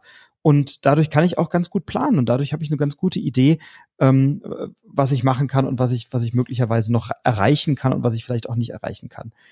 Und dieses belohnende, diese kleinen Dopaminausschüttungen, die ich da permanent habe, das ist das, was mir eigentlich an diesem Spiel wahnsinnig gut gefällt. Und dieses Anhäufen der vielen Punkte, der vielen Münzen für jeden Furz, den du lässt, kriegst du da Siegpunkte. Äh, du läufst einmal nach rechts und links und sagst, oh, wieder was entdeckt, krieg wieder einen Siegpunkt. Das macht schon echt einen Haufen Spaß. Ähm, wenn gleich, was ich wirklich schade finde, man ist sehr, also die Haltung, in der man das Spiel spielt, ist eigentlich bei den allermeisten ein Ellenbogen aufgeschützt auf dem Tisch und dann sitzt man so da und guckt eigentlich nur auf seinem Plan rum und legt Holzklötzchen ja. drauf. Man hat nichts miteinander zu tun. Es ist auch keine Kapazität für irgendeinen Trash-Talk oder um irgendwas sich zu unterhalten. Ich guck höchstens mal, schaffst du auch das Ziel zu erreichen oder nicht. Aber ansonsten bin ich mit mir alleine gut beschäftigt und ich habe dabei aber eine gute Zeit mit ja. mir. Die ist total ja. schön. Kann ich mich nur anschließen. So. Und ich fand es sehr schön, weil du hast es mir damals, ähm, du hast es ja schon gespielt und du hast es mir empfohlen und hast noch gesagt, äh, du guck dir das mal an, ich glaube, das wird dir gefallen und ähm, ja, war ein Volltreffer auf jeden Fall. Cool, das freut mich sehr. Ja, also Gilde der fahrenden Händler, trotz einiger kleinerer Schwächen, die wir jetzt gerade benannt haben, doch ein wirklich schönes Spiel ähm, und wirklich eine gute Unterhaltung und eine gute äh, Beschäftigung mit sich selbst bei Skellig erschienen im letzten Jahr, das neue, oder in diesem Jahr, Entschuldigung, äh, auf Deutsch in diesem Jahr erschienen, 2023, von Matthew Dunstan und Brad J. Gilbert. Vielleicht noch als Erwähnung, ähm, es sind sechs Pläne in dem Grundspiel drin. Also man hat auch wirklich Abwechslung, weil sich doch die Landschaft auch immer ändert. Und es gibt eine kleine Erweiterung mit nochmal zwei Zusatzplänen. Also insofern, da ist auch eine Menge Abwechslung. Absolut. Ja, ich denke, da haben wir doch äh, heute wieder sechs interessante Spiele, über die wir gesprochen haben. Wir haben über Ten gesprochen, da waren wir uns sehr einig. Schön zugängliches, kleines Familieneinsteigerspiel, das traditionelle und obligatorische kleine Kartenspiel, was du immer im Gepäck hast, wenn wir miteinander sprechen. Dann Iki haben wir besprochen. Wir haben gesprochen über Turing Machine. Wir haben gesprochen über die Terrakotta Armee, über First Empires und über die Gilde der fahrenden Händler. Damit doch wieder eine ganz gute Auswahl. Lieber Stefan, du weißt, was gleich kommt. Ich weiß schon, was du dazu sagst. Ich werde aber einfach gleich aufhören zu reden und dann sagst du was. Insofern möchte ich jetzt gerne, wenn du heute zugehört hast, dich einladen, diese Folge zu rezensieren, zu bewerten, gerne bei Apple iTunes oder Apple Podcasts oder bei Spotify. Ich freue mich natürlich, wenn du mir folgst bei Instagram unter Broadcast unterstrich Brettspiel Podcast oder bei Twitter unter Broadcast unterstrich Spiel. Den Stefan findest du, das weißt du, unter Dr. Doppeldotter und ich freue mich, wenn du viel Spaß beim Spielen hast. Wir jedenfalls haben den und hatten den nach wie vor auch mit den eben genannten Spielen. Mit den meisten. Und ich bin sehr gespannt. bei, mit den meisten, genau. Ja. Die meisten von uns mit den meisten. ähm, und genau, also schreib uns gerne deine Meinung, wenn du eine komplett abweichende Meinung hast oder uns zustimmen möchtest. Oder mich interessiert natürlich, in welcher Fraktion du bist. Iki, Liebe oder Hass und Terrakotta-Armee Blender oder äh, Blender Med. Nein, keine Ahnung. Also schreib uns gerne, was du davon hältst. Ich freue mich jedenfalls, wenn du diesen Podcast weiterhörst. Wünsche dir ein, äh, ja, eine gute Zeit beim Spielen. Bleib gesund Bleib inspiriert, inspiriere andere und wie immer bin ich als Gastgeber jetzt still und das letzte Wort hat der Stefan. Ja, und ich habe mich diesmal vorbereitet. Ich weiß, was ich sage. Ja, also ja, genau, da guckst du. Ähm, ich will einfach noch ein klein bisschen Werbung machen, ähm, auch wenn ich damit überhaupt nicht direkt was zu tun habe. Aber am 14. Juli bis 16. Juli findet die BerlinCon statt. Ähm, ich werde da sein und ähm, falls jemand von euch da ist, quatscht mich einfach an. Vielleicht können wir eine Runde zusammen spielen. Ich bin dort mit meinen äh, beiden, also eigentlich mit drei Jungs von den anonymen Ludoholikern, mit denen ich immer dort bin. Äh, einer musste leider absagen, aber ich bin mit Stefan und Olli da. Und wie gesagt, wenn wir uns sehen, ich freue mich. Bis dahin.